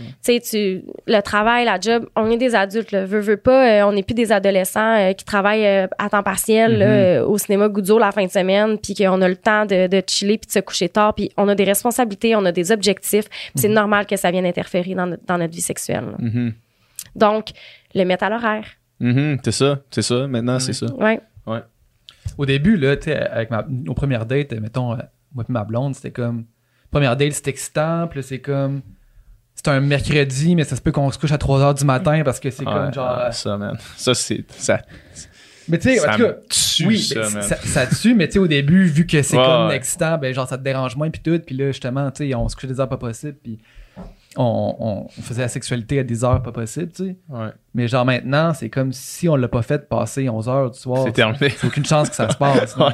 Aucune chance que ça arrive. Là, Tu sais, là, c'est comme euh, avec le temps, on faut être capable de rentrer dans la routine. Puis s'il est pas rentré dans une genre de D'horaire. ouais. d'horaire, ça, ça se passe pas. là. Ouais. Ouais, puis les gens font souvent cette erreur-là de comparer euh, la fréquence des rapports sexuels au début d'une relation Mhm. versus quand la vraie vie embarque. là. Oui. T'es complètement euh, high sur la dopamine, l'oxytocine, la sérotonine, euh, toutes les nines, là. Tu sais, je veux Ouais. dire, c'était high, là. Fait que t'es pas fatigué le lendemain, là. T'as été shooté à la dopamine, t'as été... Fait que c'est normal d'avoir plus de désir au début. Puis il faut jamais se fier à ça pour dire, ouais, mais là, au début, on faisait ça euh, quatre fois par jour. Oubliez ça, là, faire ça quatre fois par jour, là, quand la vie embarque. Parce qu'en plus, au début, ça nous dérange pas d'être fatigué pour aller travailler. On- Mhm, on, ouais. on vibre sur nos, nos petites hormones du bonheur, tu sais. Mhm. Ouais. Puis ça ne dérange pas de mettre nos amis de côté, mettre certaines responsabilités de côté. Mais c'est pas. Euh, J'ai juste sustainable, là. C'est pas. C'est euh, pas durable. C'est le mot que j'allais dire. c'est pas, durable. c'est pas durable. Mhm. Donc, il faut pas s'en vouloir pour ça non plus. Puis je pense que les gens, le problème, c'est qu'on se compare énormément. Ouais.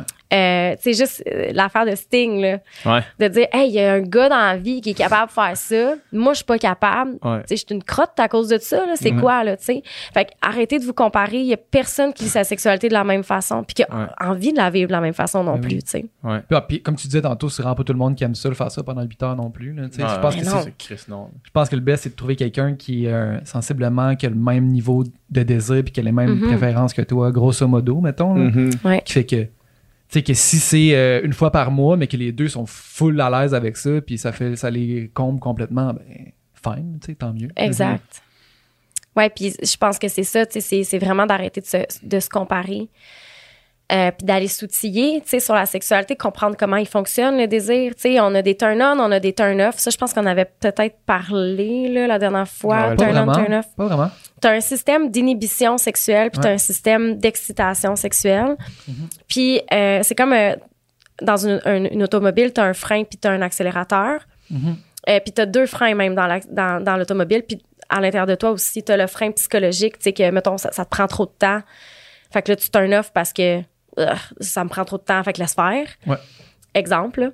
Puis t'as le frein qui est tous les facteurs externes, style, mettons, les mauvaises odeurs. Fait que là, t'es Mhm. comme, euh.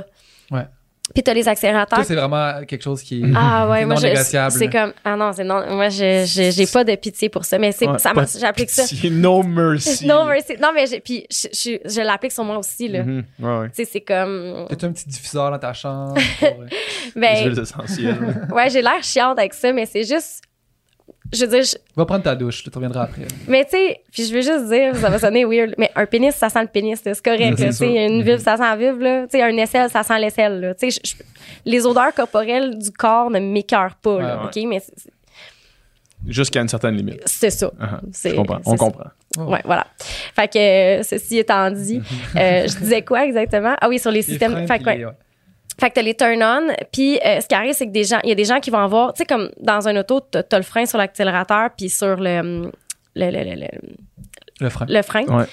Ton auto, elle, tu sais, elle bug, là, elle avance Mhm. pas, là, tu t'en vas Mhm. pas nulle part, là. Euh, où ça donne des petits coups, puis c'est pas, c'est pas plaisant. là. Mhm. Fait qu'il faut que tu trouves un moyen de lever le, de- le pied de sur le frein pour pouvoir mettre le pied sur l'accélérateur. Puis pour faire ça, il faut que tu trouves tes turn-off, puis il faut que tu trouves tes turn-on. Puis il y a des gens qui ne comprennent pas quels sont leurs turn-off. Euh, puis ça, ça fait en sorte que ça tue complètement le désir. Parce que son turn-off, ils savent pas pourquoi. Ils pensent qu'ils sont brisés, qu'ils ont pas de désir. Puis là, ben, à force d'essayer de comprendre, ah, ben, moi, les mauvaises odeurs. Ah, moi, quand euh, j'ai une liste de tâches à faire que j'ai pas passé à travers. Euh, quand il est passé 11 heures le soir, j'ai plus Mm. d'énergie. Ouais. Donc, il faut créer des contextes sexuels qui sont adéquats pour avoir des, des rapports sexuels. Puis là, les gens disent, c'est compliqué. Ouais, mais arrêtez de penser que ça tombe du ciel. Mhm. Je comprends là, que c'est ça qu'on voit là, dans les films, là, puis dans le porno. Là. Du monde qui ont juste envie de se dévorer. Là. Ouais. Pas ça, la vie. Mhm. La vraie vie, c'est, comme tu as mentionné, dire je suis brûlée puis il faut que je me mette dans mon horaire. Mhm. Après 11 heures, ça se passe pas. Ouais. Puis c'est pas comme au début. C'est ça la vraie vie. Fait que, tu sais, je pense que les gens veulent avoir des sexualités extraordinaires en ne mettant pas d'effort Mhm. pour en avoir une. Tu veux courir un marathon, là? Qu'est-ce que tu fais? Je cours. Tu cours, tu t'entraînes, Ouais. tu te lèves le matin de bonne heure, tu t'alimentes bien, tu prends des suppléments. Mhm. Ben, tu vas avoir une sexualité extraordinaire. Renseigne-toi sur le sujet, va chercher des outils, communique davantage, découvre-toi davantage.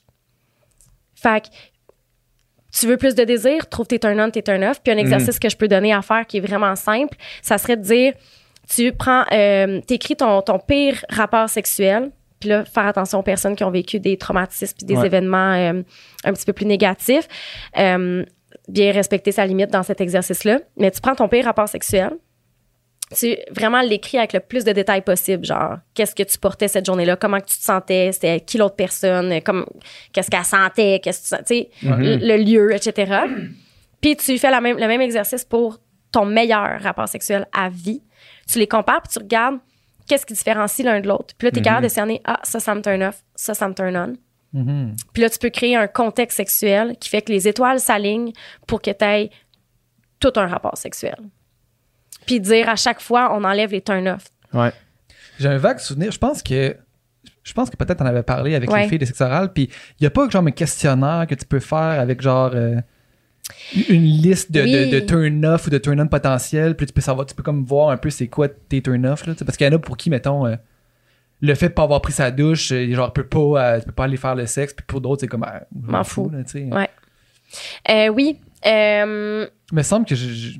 oui. Il y a un livre qui s'appelle Come As You Are de Emily Nagoski. Désolée pour le.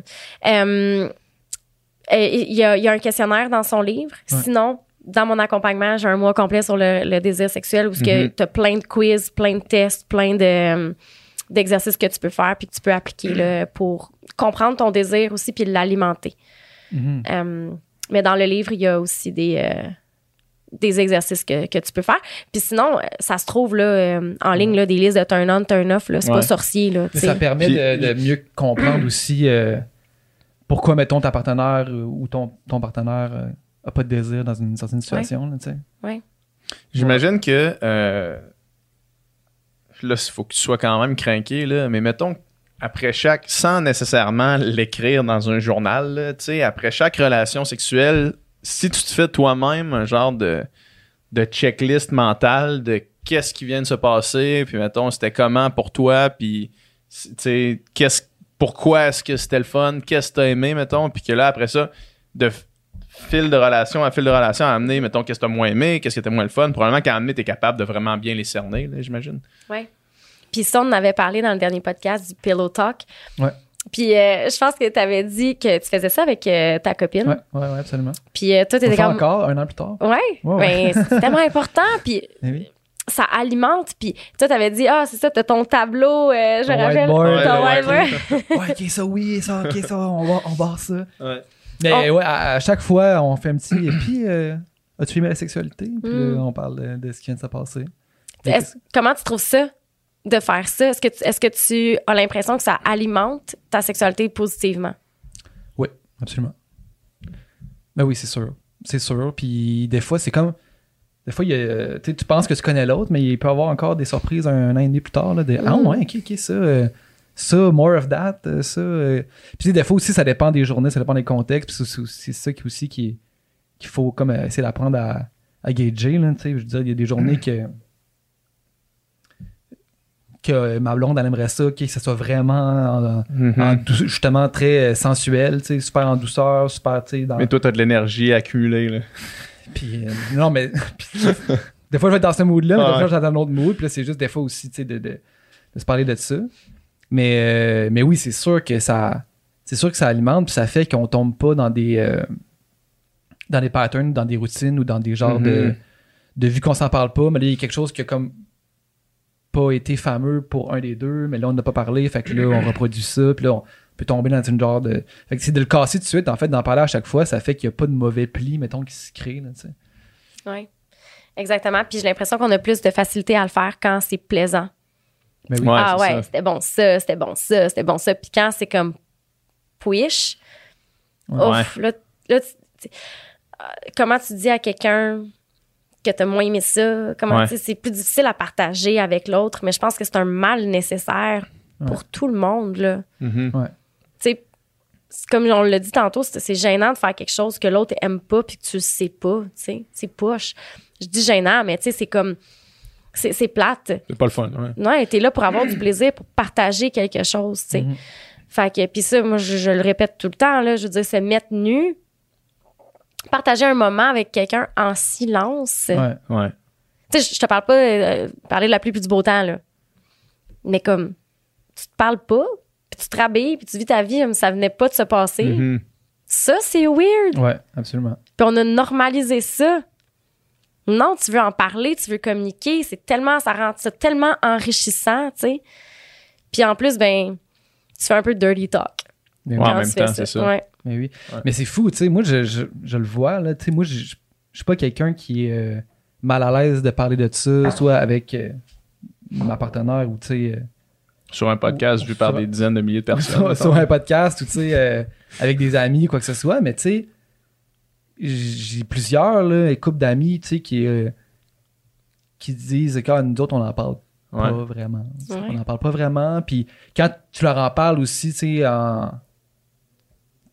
Tu sais, en- de 1 de un à 1, c'est comme tu sens le, tu sens le malaise, là. Tu sens que c'est pas un sujet qui sont confortables à aller, tu sais. Puis c'est dommage, là, pareil, parce que c'est.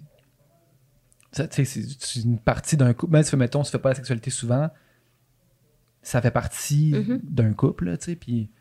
Mais c'est ça, c'est encore super commun, cette espèce de, de malaise-là, tabou-là. Puis j'ai l'impression qu'il y a pas mal de couples, beaucoup de couples qui, comme tu dis là, tu sais, que ça, ça se passe, on n'en parle plus, puis à un moment donné, ça va se repasser. Puis comme Ouais. si c'était une réalité parallèle, tu sais, comme on pèse sur Ouais. pause à nos vies, on fait ça, puis on, on, on dépose, puis euh, comme tu dis, c'est comme si ça avait jamais existé. Là. Ouais. C'est weird. Puis tu sais, ça, c'est c'est complètement le reflet du manque d'éducation. Ouais. Oui. On n'en parle pas. On n'est pas habitué d'en parler. Donc, Ouais. pourquoi on en parlerait plus quand on le fait? Ouais. C'est juste normal de pas en parler. Puis pourtant, t'as une sexualité, t'as une sexualité, j'ai une sexualité, tout le monde qui nous écoute en a une. Je commence vraiment à avoir une incompréhension par rapport au fait qu'on n'est pas capable d'en parler. Mhm. Puis peut-être parce que c'est parce que je baigne trop dedans, parce que c'est mon quotidien. Mais c'est tellement libérateur. Puis encore une fois, on est programmé pour le plaisir, on est programmé pour aimer ça. Pourquoi on fait du sexe finalement? Mhm. si c'est pas pour combler une pulsion, combler un, un désir, un- un- du- avoir du plaisir.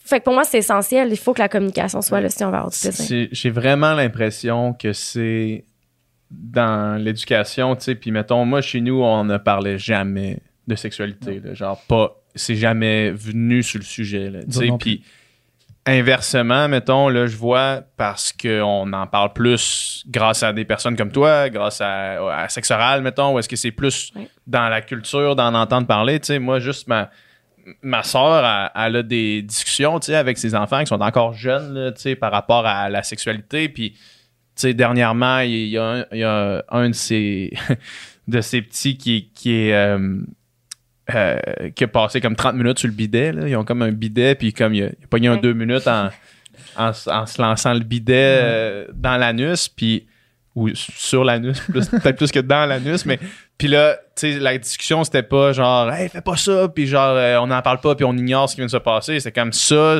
ça se peut que ce soit le fun, mais comme, essaie de faire ça dans des, des moments propices à ça, là, dans ta chambre, puis tu sais, déjà ça, j'imagine que si quand t'es petit, tu sais pas, genre, va te cacher, puis genre, euh, pour aller te masturber, c'est genre, tu barres toutes les portes, puis là, t'es comme euh, super nerveux de te faire pogner, puis j'imagine que ça va aider à démocratiser les conversations autour de la Mm. sexualité. Puis après ça, tu t'en parles pas à la maison, t'arrives à l'école, on n'en parle pas vraiment à part justement à Ouais. dire euh, mets un condom. Ouais. Puis, puis c'est ça. Puis c'est fou quand même de penser qu'avant que tu sais, il y avait plus de podcasts, de pages comme la tienne, c'était comme tout le monde vit ça, mais tout le monde se demande s'ils sont normaux, puis Ouais. tout, le monde Ouais. se- tout le monde se demande c'est quoi l'expérience des autres, Ouais. puis comment que ça se passe, puis tout ça, mais qui n'ont pas de réponse. C'est pour ça, on, tu sais, on revient à- au début, c'est comme pour, c'est pour ça, je pense, l'attrait, puis le- comme l'intérêt pour ça, c'est comme enfin, on peut écouter du monde normal ou, ou des professionnels en parler, puis se rendre compte que comme,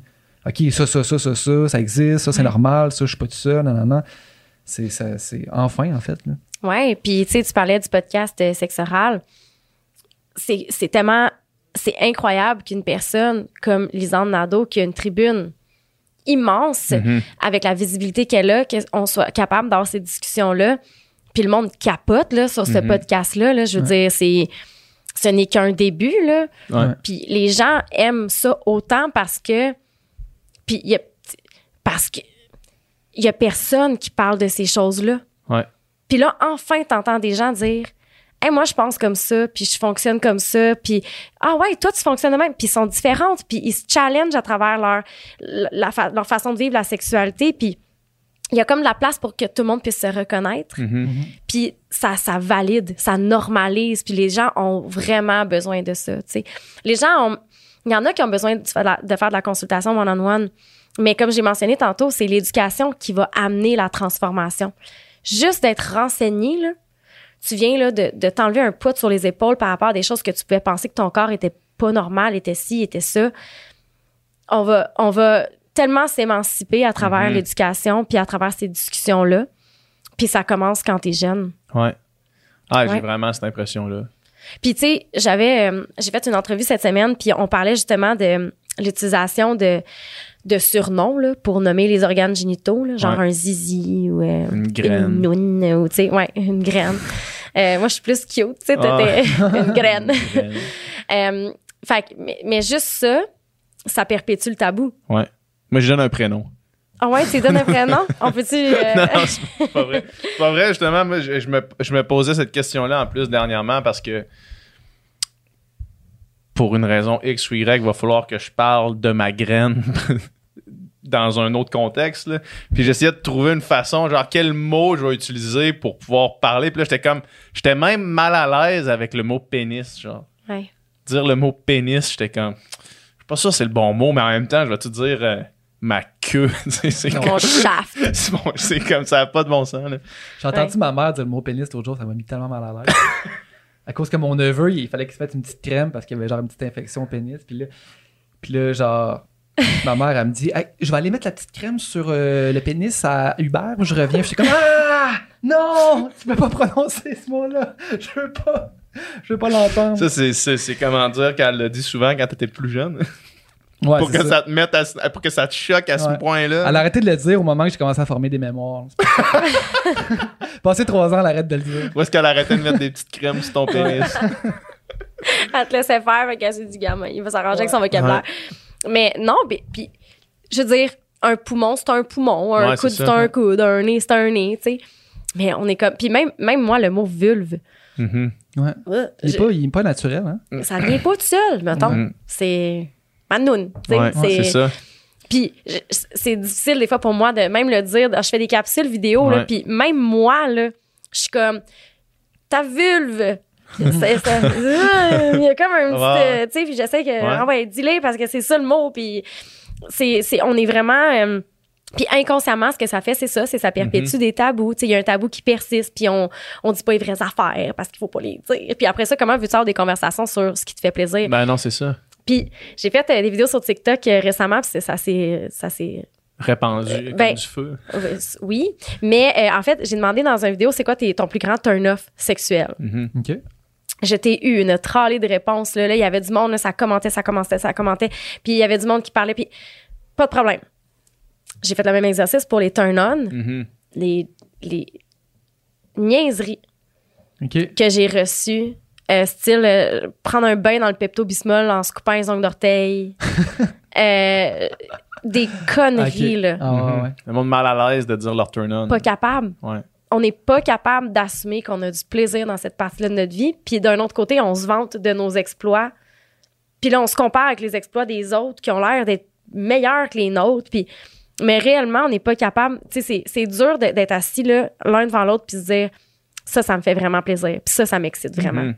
C'est dur. Mais oui. Mais en même temps, tu sais, mettons que tu veux euh, avoir une sexualité épanouie avec ton ta partenaire, il me semble que c'est plus facile de dire qu'est-ce qui est le fun, que- qu'est-ce qui est pas le fun. C'est plus facile de faire des renforcements positifs. Puis du moins, moi, je pense que c'est plus efficace aussi de dire Hey, quand tu fais ça, j'aime vraiment ça. Plus que fais pas ça, fais pas ça, fais pas ça.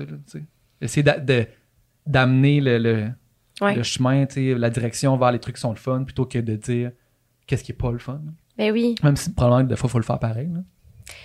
C'est dur de se faire reprocher des choses. Puis en plus, dans un espace où tu te sens peut-être un peu responsable aussi du plaisir que tu offres à l'autre personne. Fait que là, de te faire reprocher que c'est pas ça que tu es en train de faire, c'est, c'est, c'est toujours un c'est peu ça. difficile à recevoir. Ouais.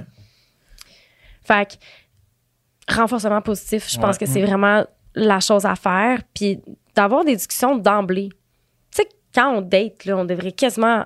On devrait en parler de la sexualité. Là. Tu sais, comment tu vois ça, toi? C'est c'est quoi l'éducation? Juste avec des questions simples comme ça. C'est quoi l'éducation que tu as reçue? Ah, ben moi, souvent, on n'en on n'en parlait pas à la maison. T'es- T'es-tu ouvert à en parler? Mhm. Est-ce que tu es ouvert à ce qu'on ait des conversations sur le sujet? Oui, non. Puis là, on est capable de voir, est-ce qu'on va être capable d'explorer ça avec l'autre personne? Ouais, c'est ça. Toi, avec ta fréquentation, t'as-tu. euh, N'avez-vous parlé avant que ça se passe? Euh, non, pas avant que ça se passe. Après, oui, mais Après, pas oui. avant que ça se passe. C'est comme un coup de chance, finalement. Ben, c'est ça. C'est comme un. Ouais. Genre. Ouais. Mais euh, aussi, peut-être que. Ok, je pose une question, je réfléchis à votre. Puis je te pose, une, je te pose la question. Est-ce que, est-ce que les schémas, mettons, peuvent aussi quand même être indiqués par la personnalité de la personne? Ouais. Parce que, mettons, c'est arrivé, mettons, c'est arrivé, on a eu une relation sexuelle, puis là, j'ai fait Ah, ok, Chris, pile sur le même schéma, mais en même temps, j'étais pas surpris que ce soit le même schéma parce que il y avait beaucoup d'affaires qui qui s'enlignaient dans comme nos, nos personnalités puis comment on était par rapport à X ou Y affaires, tu sais, fait que j'étais pas genre quoi, genre c'est ça marche bien, c'était comme ça allait de soi un peu là, je trouve. là. Euh, 100% il y a des vocabulaires, du vocabulaire qu'on va utiliser selon nos différents schémas. Euh, ça peut être même ta façon, ton attitude, ta façon de Ouais.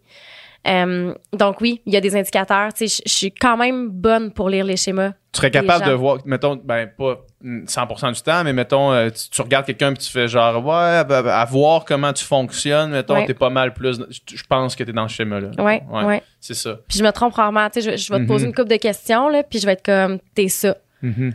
Puis c'est quoi nos schémas? Euh, j'ai pas j'ai pas assez de, de détails sur vous, mais le fait que t'en parles avec ta- puis là c'est vraiment du gros euh, n'importe quoi que je suis en train de faire. Mhm. Le fait que t'en parles, euh, que t'aies cette euh, cette ouverture là, tu dois être dans le tu dois être proche du sensuel. Je- tu dois être proche du sensuel. Je suis- je suis pas mal certaine. Peut-être que je me trompe. Je te dirais sensuel, sexuel. Ouais. Puis t'as, t'as une grande ouverture aussi. Euh, parce que je me rappelle qu'on avait parlé de hum, prostate la dernière fois. Euh, absolument. Mhm. Euh, Absolument. Puis ouais. Non, Oh, va- non, vas-y, écoute. D'ailleurs. T'ouvres une porte, là? oui, quoi? D'ailleurs, j'ai écouté ça tantôt euh, en courant ce matin. Puis euh, je pense qu'on avait parlé de ça dans les premiers 4 minutes du podcast. là, de genre que moi, ma blonde, elle avait fait une petite commande euh, chez De Ross et bot compagnie, plug, ouais. de bot plug. Puis là, vous étiez là, pour toi? Puis J'étais là, Ah, non, non, non, pas non, pour ouais, moi, pas pour ouais. moi. Mais finalement, les butt plugs ont servi? Pour toi? Un petit, là. Pas, pas, le, pas le plus gros, parce que Mhm. je suis pas rendu là. là. Mhm. Un petit. Un an plus tard, man. T'as peut-être un petit côté kinky aussi. Je pense Ben- ben ouais, je Ouais. pense que j'ai un petit côté kinky. Kinky sensuel, dans le fond. Non, Ouais, kinky sensuel. Parce que t'as l'air de quelqu'un qui aime ça explorer des affaires, puis t'as quand même l'air d'avoir une certaine douceur dans qu'est-ce que tu fais. Mais tu sais, c'est full du jugement là, que je lance en ce moment parce qu'on n'a pas eu assez de conversation pour que je sois capable de déceler. Mais je- Moi, je pense qu'il faut que je travaille sur ma douceur. OK? Hmm. Ouais. OK. Je pense que je suis relativement euh, en mode. euh, en mode. Je tombe en mode performance quand même. Ah je ouais. tombe en mode. euh, peut-être recréer des scripts, là, euh, Ouais. des scripts sexuels, puis euh, définitivement un petit côté euh, kinky, mais je pense que ouais, je pense qu'il faut que je travaille ma douceur. Je pense que je suis plus sexuel que sensuel, Mhm. mais je pense qu'il faudrait que j'atteigne le métamorphe. Pour justement, quand que. Ben, moi, je pense qu'il t'en manque pas beaucoup pour atteindre le métamorphe. là. Ben, avec l'ouverture que t'as, ouais. Moi, ça je pense, que t'es- je pense que t'es proche de métamorphe, si tu l'es pas déjà. là. Ouais, puis tu vois, j'ai dit sexuel, sensuel. Après ça, je suis allée dans le kinky. là, ouais. Puis tu sais, peut-être parce qu'énergique, t'as peut-être jamais essayé ça. Tu sais, je, Ouais. je, je sais pas. Mais ouais, peut-être que t'es métamorphe, mais que t'es tellement conditionné à recréer des scripts que tu te laisses pas vraiment être toi-même dans ta sexualité. Tu sais, toi, t'aurais-tu été capable de te laisser aller, mettons, à. à- Parce qu'on a mis ça sur la glace tantôt, mais à OD, quand on a. Nous, en fait, ils appelaient ça du yoga mandala, où est-ce qu'il Ouais, fallait. ouais, comme- ouais. Puis, tu sais, il y avait- du monde qui était capable de se laisser aller crissement, on, on l'a constaté, là. Mais moi, je- moi, j'étais zéro là, là. Ben, tu t'es quand même rendu, t'as quand même versé une petite larme, là. Fait que tu sais, t'as quand même. t'as- quand même eu l'ouverture que ça te touche pareil. là, Ouais, mais. Ouais, mais comme. C'était loin d'être euh, dans la sexualité, là, tu sais. Ah ouais, ouais. Mm. Mais. Ouais. Mais c'était vraiment un orgasme? C'était pas juste comme une espèce de. C'était un, Ah, or- c'était un orgasme. c'était un orgasme. Ouais. OK. La semaine prochaine, je m'en vais dans une retraite de méditation Mhm. qui s'appelle Vipassana. Je Ouais. sais pas si vous avez Ouais. déjà Ouais. entendu parler. Ouais, ouais, Ouais. OK, absolument. ça va être ma troisième fois que j'y vais. Puis Ça, ça, c'est, c'est euh, c'est 7 jours, c'est ça? C'est 10 jours. 10 jours dans le silence. Dans le silence silence. total. Ouais. C'est la troisième fois que tu vas faire ça? Puis c'est, mettons, euh, c'est des longues journées de méditation. Là. Interminable. Ouais. Oui. Combien Tu lèves- d'heures? Ouais, vas-y. Tu te lèves à 4 heures du matin, tu te couches à 9 heures le soir. Là-dedans, tu as environ une dizaine d'heures de méditation. Puis dans tes pauses, tu fais rien. Tu fais juste être. Mhm. T'as pas le droit de lire, t'as pas le droit d'écrire, Pas de téléphone. t'as pas de téléphone, t'as pas le droit de parler. Là-bas, c'est vraiment le silence noble. T'as même pas le droit de faire des eye contact. Là. C'est- T'es dans ta bulle, tu fais juste être. C'est interminable. Tu fais ça? Ouais, C'est la troisième fois que tu le fais? ouais. Puis là, je l'appréhende là, parce que je suis dans une tornade en ce moment Ouais. avec euh, mon entreprise, tout ça. Puis Mhm. je sais pas si je vais être capable de rester les 10 jours parce que c'est- C'est tellement tough, tough, là. là. ouais. C'est sûr que c'est tough. Ouais, Est-ce que. Euh... hey, mais ça, je suis vraiment curieux. Ouais. T'as-tu des, t'as-tu des breakdowns quand t'es là-bas, mettons? Ah ouais, pour vrai, là. c'est sûr. mets à pleurer pour aucune Ah ouais. raison. euh, ou rire. Ou rire. ah Ou ouais. rire, ouais. Il y a des journées, là, puis on est en silence, mais on a des halls de méditation, dans le fond, Mhm. puis t'es assis, t'as des voisins, de, t'as des meditation mats, là, t'as des mats là, de méditation, puis t'as, le tien qui est assigné.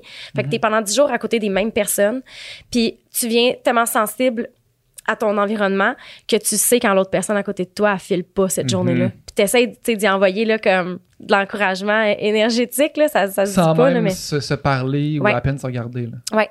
C'est fou, hein? On brise le silence une journée avant de sortir du centre parce que Ok. là, il faut comme revenir tranquillement. Là. Mhm. Ouais. Euh, Puis, tu sais, on est capable de se le dire, hey, la journée numéro 7, là, je te voyais, là, t'étais pas dedans pantoute, euh, tu sais, puis là, tu reviens le lendemain, puis là, ils sont assis sur leur matelas à 4 heures du matin, puis t'es comme, yes, let's go les girls. Puis là, tu t'assois, là, à côté, là, puis t'es dedans. là. Moi, je me rappelle, tu te levé à 4 heures du matin, c'est Mm. inhumain, dans les médités, t'es là, tu cognes des clous comme Ouais. sans bon sens. Ouais. Puis je me rappelle, j'étais comme, OK, si les filles sont là, là, j'y vais, puis je le fais pendant deux heures, là. Puis là, j'arrivais, puis il était là. J'étais comme, yes, yes tu crées comme une espèce de. Puis il me disait la même chose. Quand je voyais que vous étiez là, on était comme trois sur la ligne. là. Mhm. Ouais. Puis euh, c'est drôle parce que ça avait donné que la fille, c'était sa fête en même temps que moi. On avait la même âge. C'est pas ta fête comme aujourd'hui? genre? Hier. Hier, ouais, hey, bonne ouais. fête. Merci. Euh, fait que, ouais, fait que c'était. C'était, vrai- c'est vraiment une expérience incroyable. Puis quand je suis allée là la première fois, j'étais en peine d'amour. Mhm.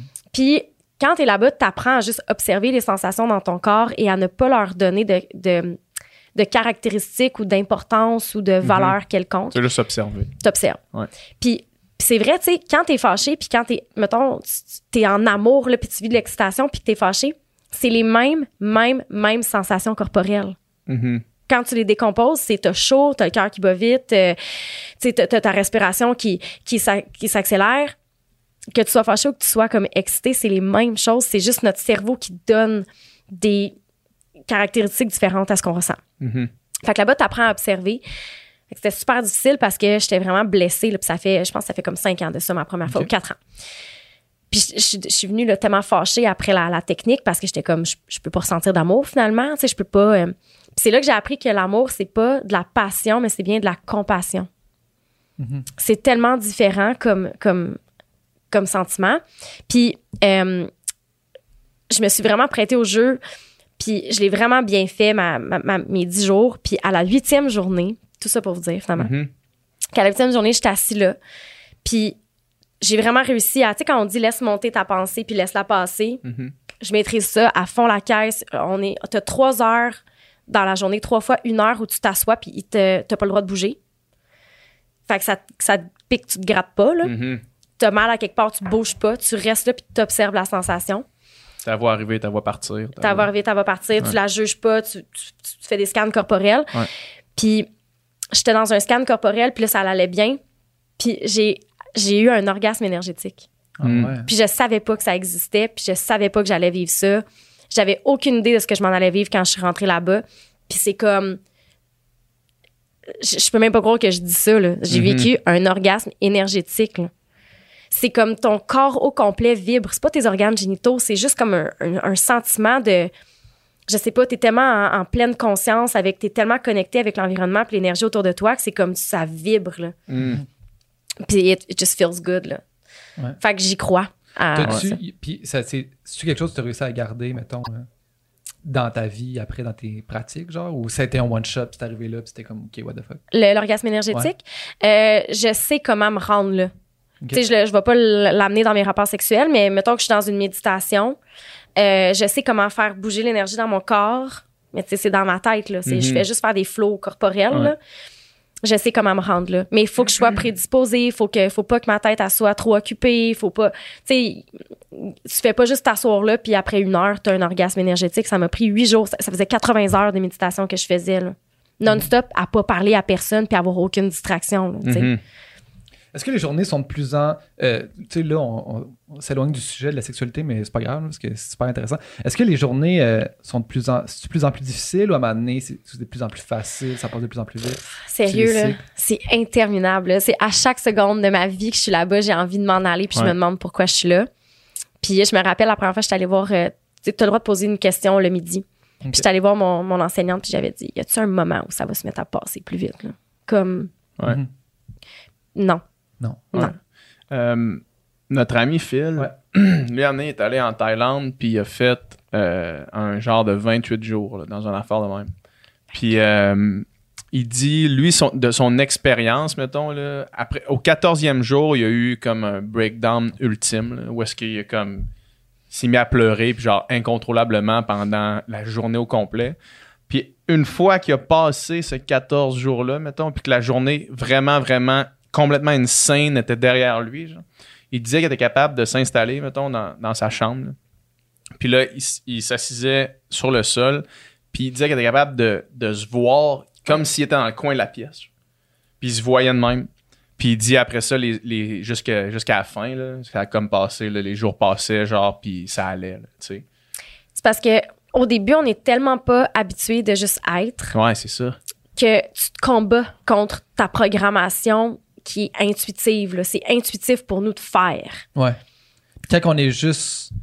Quand on, quand on est dans le moment qu'on qu'on est juste euh, des humains, là, on est Ouais. assis, on attend quelque chose. Ben là, c'est comme que ça me prend une distraction. Exact, c'est ça. Ouais. On n'est jamais confronté à être juste comme avec nous-mêmes puis rien faire. là. C'est comme extrêmement rare. des kicks de dopamine. Puis Ouais. quand je suis là-bas, là, je suis tout le temps en train de. Je veux, mon, je veux voir mon Mhm. cellulaire. Je, suis tout le temps en train de le chercher, mais je l'ai pas parce que tu le donnes à l'entrée. Ouais. C'est horrible comment qu'on est comme addict, Ouais. là, C'est fou, hein? fou raide. Pour vrai, à chaque fois, puis je vais, je vais le faire, là, je, vais, je vais chercher mon téléphone. Je sais que ça va m'arriver. là. Je vais virer. Oui. J'ai j'ai peur de pas le toffer cette fois-là. Ça, c'est la, ça, c'est la plus grande dépendance collective qu'on a, puis qu'on s'en rend même pas compte, mais Ouais. on est tous addicts C'est la plus grosse merde, ça. à, à la technologie puis à, à Ouais. nos selles. C'est, c'est fou. Puis dans- le- moi, moi, c'est souvent en voyage que comme je me donne une règle de comme pas de sel. là. Ouais. Puis ça prend une coupe de jours à genre comme filer bien.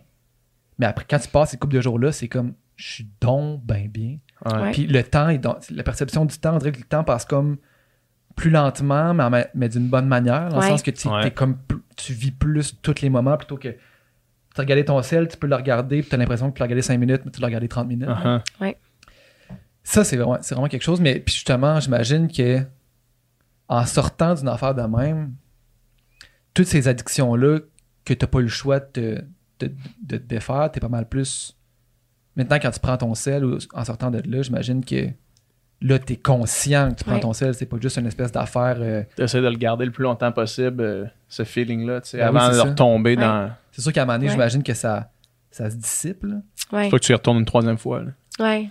non, mais j'y retourne parce que je suis vraiment dans un tourbillon en ce moment euh, avec le travail, puis euh, je suis sollicitée constamment, euh, puis je sens juste que j'ai besoin de me déposer. Mhm. Puis je le ferai pas. Tu sais, j'étais allée au Costa Rica pendant l'hiver pour essayer de faire ça. Finalement, j'ai travaillé marché, tout le long que j'étais là-bas. là. Ouais.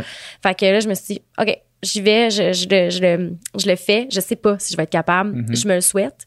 Parce que oui, quand tu sors de là, tu fais les choses tellement plus consciemment. Mhm. Euh, première fois que je l'ai fait, moi, c'était à Boston, au Massachusetts. OK. Puis euh, j'avais un 6 heures de route à faire. Puis j'osais même pas mettre la radio, là. En Tellement, sortant? ouais, tellement que j'avais besoin de T'es ce habitué calme-là. d'être euh, ouais, d'être sans stimuli, juste avec Ouais. toi-même. Puis quand on brise le silence, là, la- l'avant-dernière journée, là, c'est comme, Tu Oh. parles donc bien fort. on va tous se cacher dans nos chambres. ah ouais, c'est ça. Oh là, t'es comme, oh mon Dieu, mon Dieu, mon Dieu, faut que je parle avec du monde, faut que je parle avec du monde, faut que je parle avec du monde. Tu sais, ce qui semblait si dur, de, difficile de, de pas faire, de faire, de pas Mhm. faire, ouais. Là, là c'est rendu, oh mon Dieu, faut que je parle. Puis là, t'es comme, C'est la norme. allô, euh, là, tu viens de sortir d'un 10 jours avec toi-même qui. pff. Fait que, tu sais, il des gens qui vont écouter ça vont faire, c'est vraiment spécial. Mais non, dans le fond, c'est une date avec moi-même que je m'en vais faire. Tout Ouais, simplement, tu sais. Fait que, tout ça pour dire que les orgasmes énergétiques, j'en ai vécu un, je sais c'est quoi. Ça se peut. Puis je m'attendais pas à ça. Ouais. Probablement que, tu sais, Audi, il s'attendait pas à ça non plus. Non, je pense que ça a surpris tout le monde. ça a fait un grand moment de télévision. Ouais. Ça a fait un moment qui a marqué les esprits, là, qui a mar- Ça marqué recommençait, tu sais. Genre, ça recommençait, c'était genre l'épisode 4. le- Ouais. Ça arrive. Genre, Ouais. Ça a what comme fait, the OK? OK, il se passe de quoi à cette émission-là? là? Ouais. On a toute la scène dans notre tête, là, qui sont assis en- à terre en deux Ouais. par deux. Puis... Mais tant mieux parce que Ben oui, mais ça. Ça ouvre. Il y a des gens qui ont normalisé leurs expériences en voyant ça. Puis qu'il y a plein de monde qui en parle pas, qui vivent ce genre d'orgasme-là. Il y a du monde qui vont trouver vraiment space d'avoir dit ça aujourd'hui, là, tu sais. Mhm. Mais je veux dire, je, je l'ai même pas cherché, je l'ai vécu, tu sais. c'est ça. ça. fait. Exact. Ouais. Ouais. Puis ça se développe. Fait que c'est ça qui est positif là-dedans. Puis il y a des gens qui vont dire Ah, peut-être que peut-être que c'est moi. C'est vrai, quand quelqu'un s'approche vite, je me sens vite euh, Mhm. impactée. Je suis très sensible aux énergies des autres.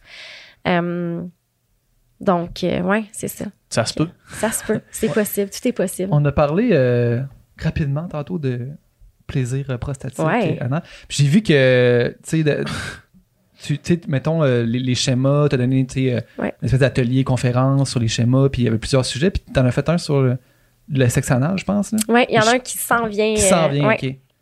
Fait que, ok. Ouais. Puis moi, j'étais curieux de savoir qu'est-ce qu'il y avait, à, mettons, à, à dire. pendant ben- Deux heures et demie. Beaucoup de choses.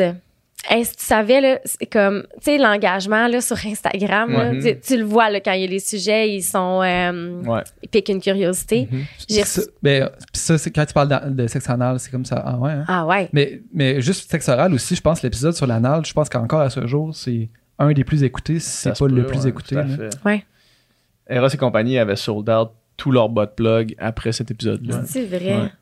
Ouais. Comme de quoi il y a de la curiosité. Mais j'imagine c'est pas- c'est c'est- c'est- c'est le tabou aussi, là. Comme Ben on dit, le tabou est excitant. Ben oui, puis tout le monde veut savoir, comme, y a-tu vraiment du plaisir à cet endroit-là? Mhm. Ouais.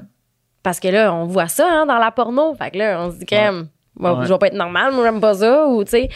fait qu'il y a, puis, il y a beaucoup de plaisir qui se développe. Encore une fois, on revient à, tu vas avoir une sexualité extraordinaire, prends le temps de Mhm. t'explorer. Prends le temps de découvrir ton plaisir anal. Ouais. Prends le temps d'en avoir des orgasmes énergétiques. Ça m'a pris 8 jours, 80 heures de méditation, tu sais. Fait que ça arrivera pas, euh, tu t'assois, plus tu penses que tu ressens des affaires parce que c'est la première fois que tu l'essayes, tu sais. Ouais. Fait que l'anus, le rectum, c'est un endroit où il y a des milliers de terminaisons nerveuses. Mhm. Pourquoi pas avoir du plaisir en activant ces terminaisons nerveuses-là? Ouais. Donc, il y a un très, très grand potentiel. Puis je me rappelle, j'avais un prof à l'Uni qui avait dit dans un cours, euh, peu importe, même au niveau du vagin, parce que le vagin, là, je, je- ça va être pertinent, là, le vagin, euh, il est comme séparé en, en, en trois parties, puis c'est vraiment le premier tiers du vagin qui ressent réellement le plaisir. Puis le deux tiers qui suit va plus ressentir comme la, la propension puis euh, la douleur. Mhm. Mais tu peux le travailler. Puis c'est ça que Joanie a fait. Ouais. Elle travaille le point G. Mhm. Découvrez votre point G. tu sais, entre vous puis moi, le point G, il n'existe pas. Là. Mhm. Il n'existe pas, c'est prouvé. Il n'y a pas de point dans le vagin. là. Si tu cherches, tu es chez vous puis tu cherches euh, ton point, il n'y en a pas de Mais point. ça fait pas référence à la partie interne du clitoris? Oui. Ouais.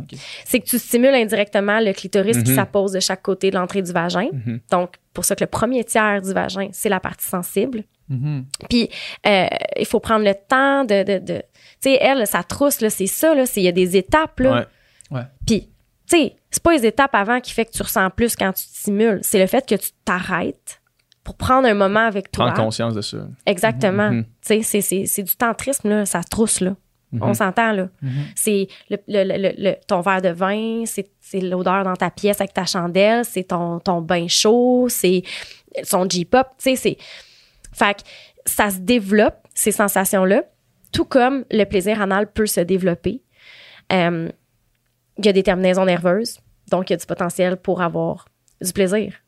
C'est il un spectre, hein, douleur-plaisir, là. Euh, oui, ça peut faire mal, La ligne est mince. hein. et voilà, la ligne, la ligne est mince pour certaines personnes. Mais puis il y a des gens qui me disent, ben, y a-tu moyen que ça fasse pas mal? Puis ça, il faut vraiment être clair là-dessus. Si ça vous fait mal, ton corps t'envoie un signal. Ouais, ouais. C'est ça, exact. T'arrêtes, là. T'sais. c'est ça. Ouais, ouais. Ouais. Mais c'est ça, tu sais, c'est- c'est. Faut y aller.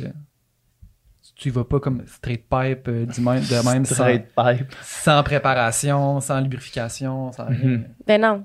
Puis tu sais, c'est- illusoire de penser que ça va être plaisant, Ouais. Il y a des étapes, là, tu sais. Puis que ça soit de commencer à stimuler. euh, tu sais, il y a des gens qui, un doigt, ça les dérange. Commence avec les jointures de ta main. Juste passer, juste s'habituer à Mhm. recevoir une stimulation au niveau Ouais. de l'anus. Euh, parce que tu n'es pas habitué à recevoir une stimulation. Tu, sais, t'es- tu ressens quand tu vas à la selle. Ouais. Mais de se faire toucher à cet endroit-là, c'est comme. Au Mhm. début, tu comme pas sûr. Tu comme, qu'est-ce que Ouais. je ressens là? là? C'est, pas, c'est différent comme. Fait que tu veux juste habituer ton corps à ces sensations-là. Tu commences par l'extérieur. Quelquefois, une fois que tu t'es habitué à ça, là, tu peux commencer à explorer à l'intérieur. Mais les gens, ils veulent tout de suite y aller avec la pénétration. Mhm. Ça, prend, ça prend du temps, là. Ouais. Faut que tu habitues ton corps. Puis comme, mais comme il y a, est-ce que, mettons, la partie interne du clitoris est stimulée, peut être stimulée par le sexe anal ou, ça, ou c'est, c'est pas vraiment les clitoris vont être stimulés? C'est tout relié. Tu sais, à la fin de la journée, là, c'est comme c'est ton plancher pelvien. Ton plancher pelvien, c'est lui qui est activé lors de l'orgasme. Donc, il y a- c'est sûr qu'il y a des stimulations qui vont peser sur ta vessie. Après ça, la, la vessie pèse sur le clitoris, etc. Donc, oui, c'est possible d'avoir un orgasme au niveau anal. Euh, il y a plusieurs points d'orgasme aussi dans, dans le corps humain. Encore une fois, je l'ai mentionné tantôt, Mhm. c'est pas juste les organes génitaux qui donnent des Mhm. orgasmes, donc pas juste le clitoris. Oui, il est responsable de l'orgaste et de l'orgasme, Ouais. mais il y a plusieurs points dans le corps qui peuvent amener du plaisir, puis tu as des milliers de terminaisons nerveuses. Ouais. Donc, effectivement, de stimuler ces terminaisons nerveuses-là de la bonne façon peut amener à vraiment beaucoup de plaisir. aussi. Mhm. Je sais que ma, tu sais, je sais que ma blonde, quand sais, elle m'a déjà dit, tu sais, quand que, mettons, il y a du sexe anal, qu'elle aime pas en général le sexe anal dans la porn, mettons, là, Ouais. d'en voir. Parce que c'est quand même rare souvent que la, que, mettons, que la fille va se stimuler, va se toucher en même temps, tu sais, mettons. Fait que là, t'as juste. Puis, elle- puis pour elle, elle dit, moi, juste voir, tu sais, juste une pénétration anale sans stimulation du clitoris, pour moi, c'est comme. C'est Un comme, des, sacrilège. c'est comme des ongles sur un tableau, là. C'est comme Ah ça, ouais. ça, me- ça me fait pas du bien voir ça, là, tu sais. Ouais. Ça, j'imagine que c'est propre à chacun. Oui, mais tu sais, encore là, euh, c'est pour ça aussi qu'il y a beaucoup de pornographie lesbienne qui est regardée par des femmes. Ouais. Parce que la pénétration, que ce soit anale ou que ce Mhm. soit vaginale, je suis la première à regarder. C'est pas euh, la best affaire, ben, je regarde ça puis je suis comme. Is Ouais. it fun? Tu sais? Puis je peux avoir du plaisir dans la vraie vie, là, avec la pénétration, mais en le regardant, tu Mhm. sais, tu sais, c'est tellement euh, un spectacle, là, à crier comme Ouais. si euh, ça, sais, je veux dire. Ouais. Donc, euh, il y en a qui vont préférer dans la pornographie regarder une stimulation du clitoris que là, t'es comme, OK, là, là, je sais que t'as, un orgasme puis que t'as du fun pour vrai, tu sais. Puis Mhm. tu vois les contractions aussi du plancher pelvien souvent, puis, fait que, mais oui, effectivement, tu sais, c'est- ça peut être, ça peut être difficile de regarder de la pénétration. euh. Ouais, ouais. Ouais. Mais j'imagine que pour bien du monde, ça pour dire que s'il y a une stimulation en plus externe, ça peut peut-être aider à ce que genre oui, Ça- définitivement. ça soit le fun. en fait. Mhm. Définitivement, définitivement. Puis il y en a justement qui vont être juste capables d'avoir un orgasme euh, interne, c'est une stimulation externe. Ouais. Là, on rentre dans les modes excitatoires. là. Puis C'est c'est des façons de- d'avoir des orgasmes. Mhm. Euh, puis des orgasmes. Euh, fait il y a des gens aussi, OK, on- des femmes qui vont faire euh, la position qui sont par-dessus euh, l'homme, qui sont sur le dessus, Ouais. puis euh, qui vont euh, dire Ah, moi, j'ai juste un orgasme quand euh, je suis sur le dessus. Puis euh, un orgasme interne, là. Ouais. Puis finalement, ce que ça, ce que ça démontre dans les modes excitatoires, c'est que c'est que tu, tu frottes ton clitoris externe, ce qui fait que tu penses que tu as un orgasme interne. Ouais. Ouais. Donc, Mhm. C'est complexe. C'est complexe le corps humain, mais euh, c'est ça. Pour avoir un, un- un- vraiment un orgasme, euh, je sais pas si vous avez déjà entendu parler du rocking chair, euh, la, la, la position de la, la bascule, la double bascule. Non. non. Écoute, ils nous mettent ça dans un cours à, à l'Uni, tu sais, puis là, c'est comme du monde qui font des mouvements de bassin, puis là, ils nous montrent. Ça, c'est le mode excitatoire à privilégier si tu veux atteindre l'orgasme. Dans le fond, mettons que tu as une pénétration anale, puis que tu es capable de travailler ton plancher pelvien en même temps, c'est sûr que ça va accentuer ton plaisir, puis potentiel orgasmique également. Parce que c'est ton plancher pelvien, encore une fois, qui est activé quand tu as un orgasme.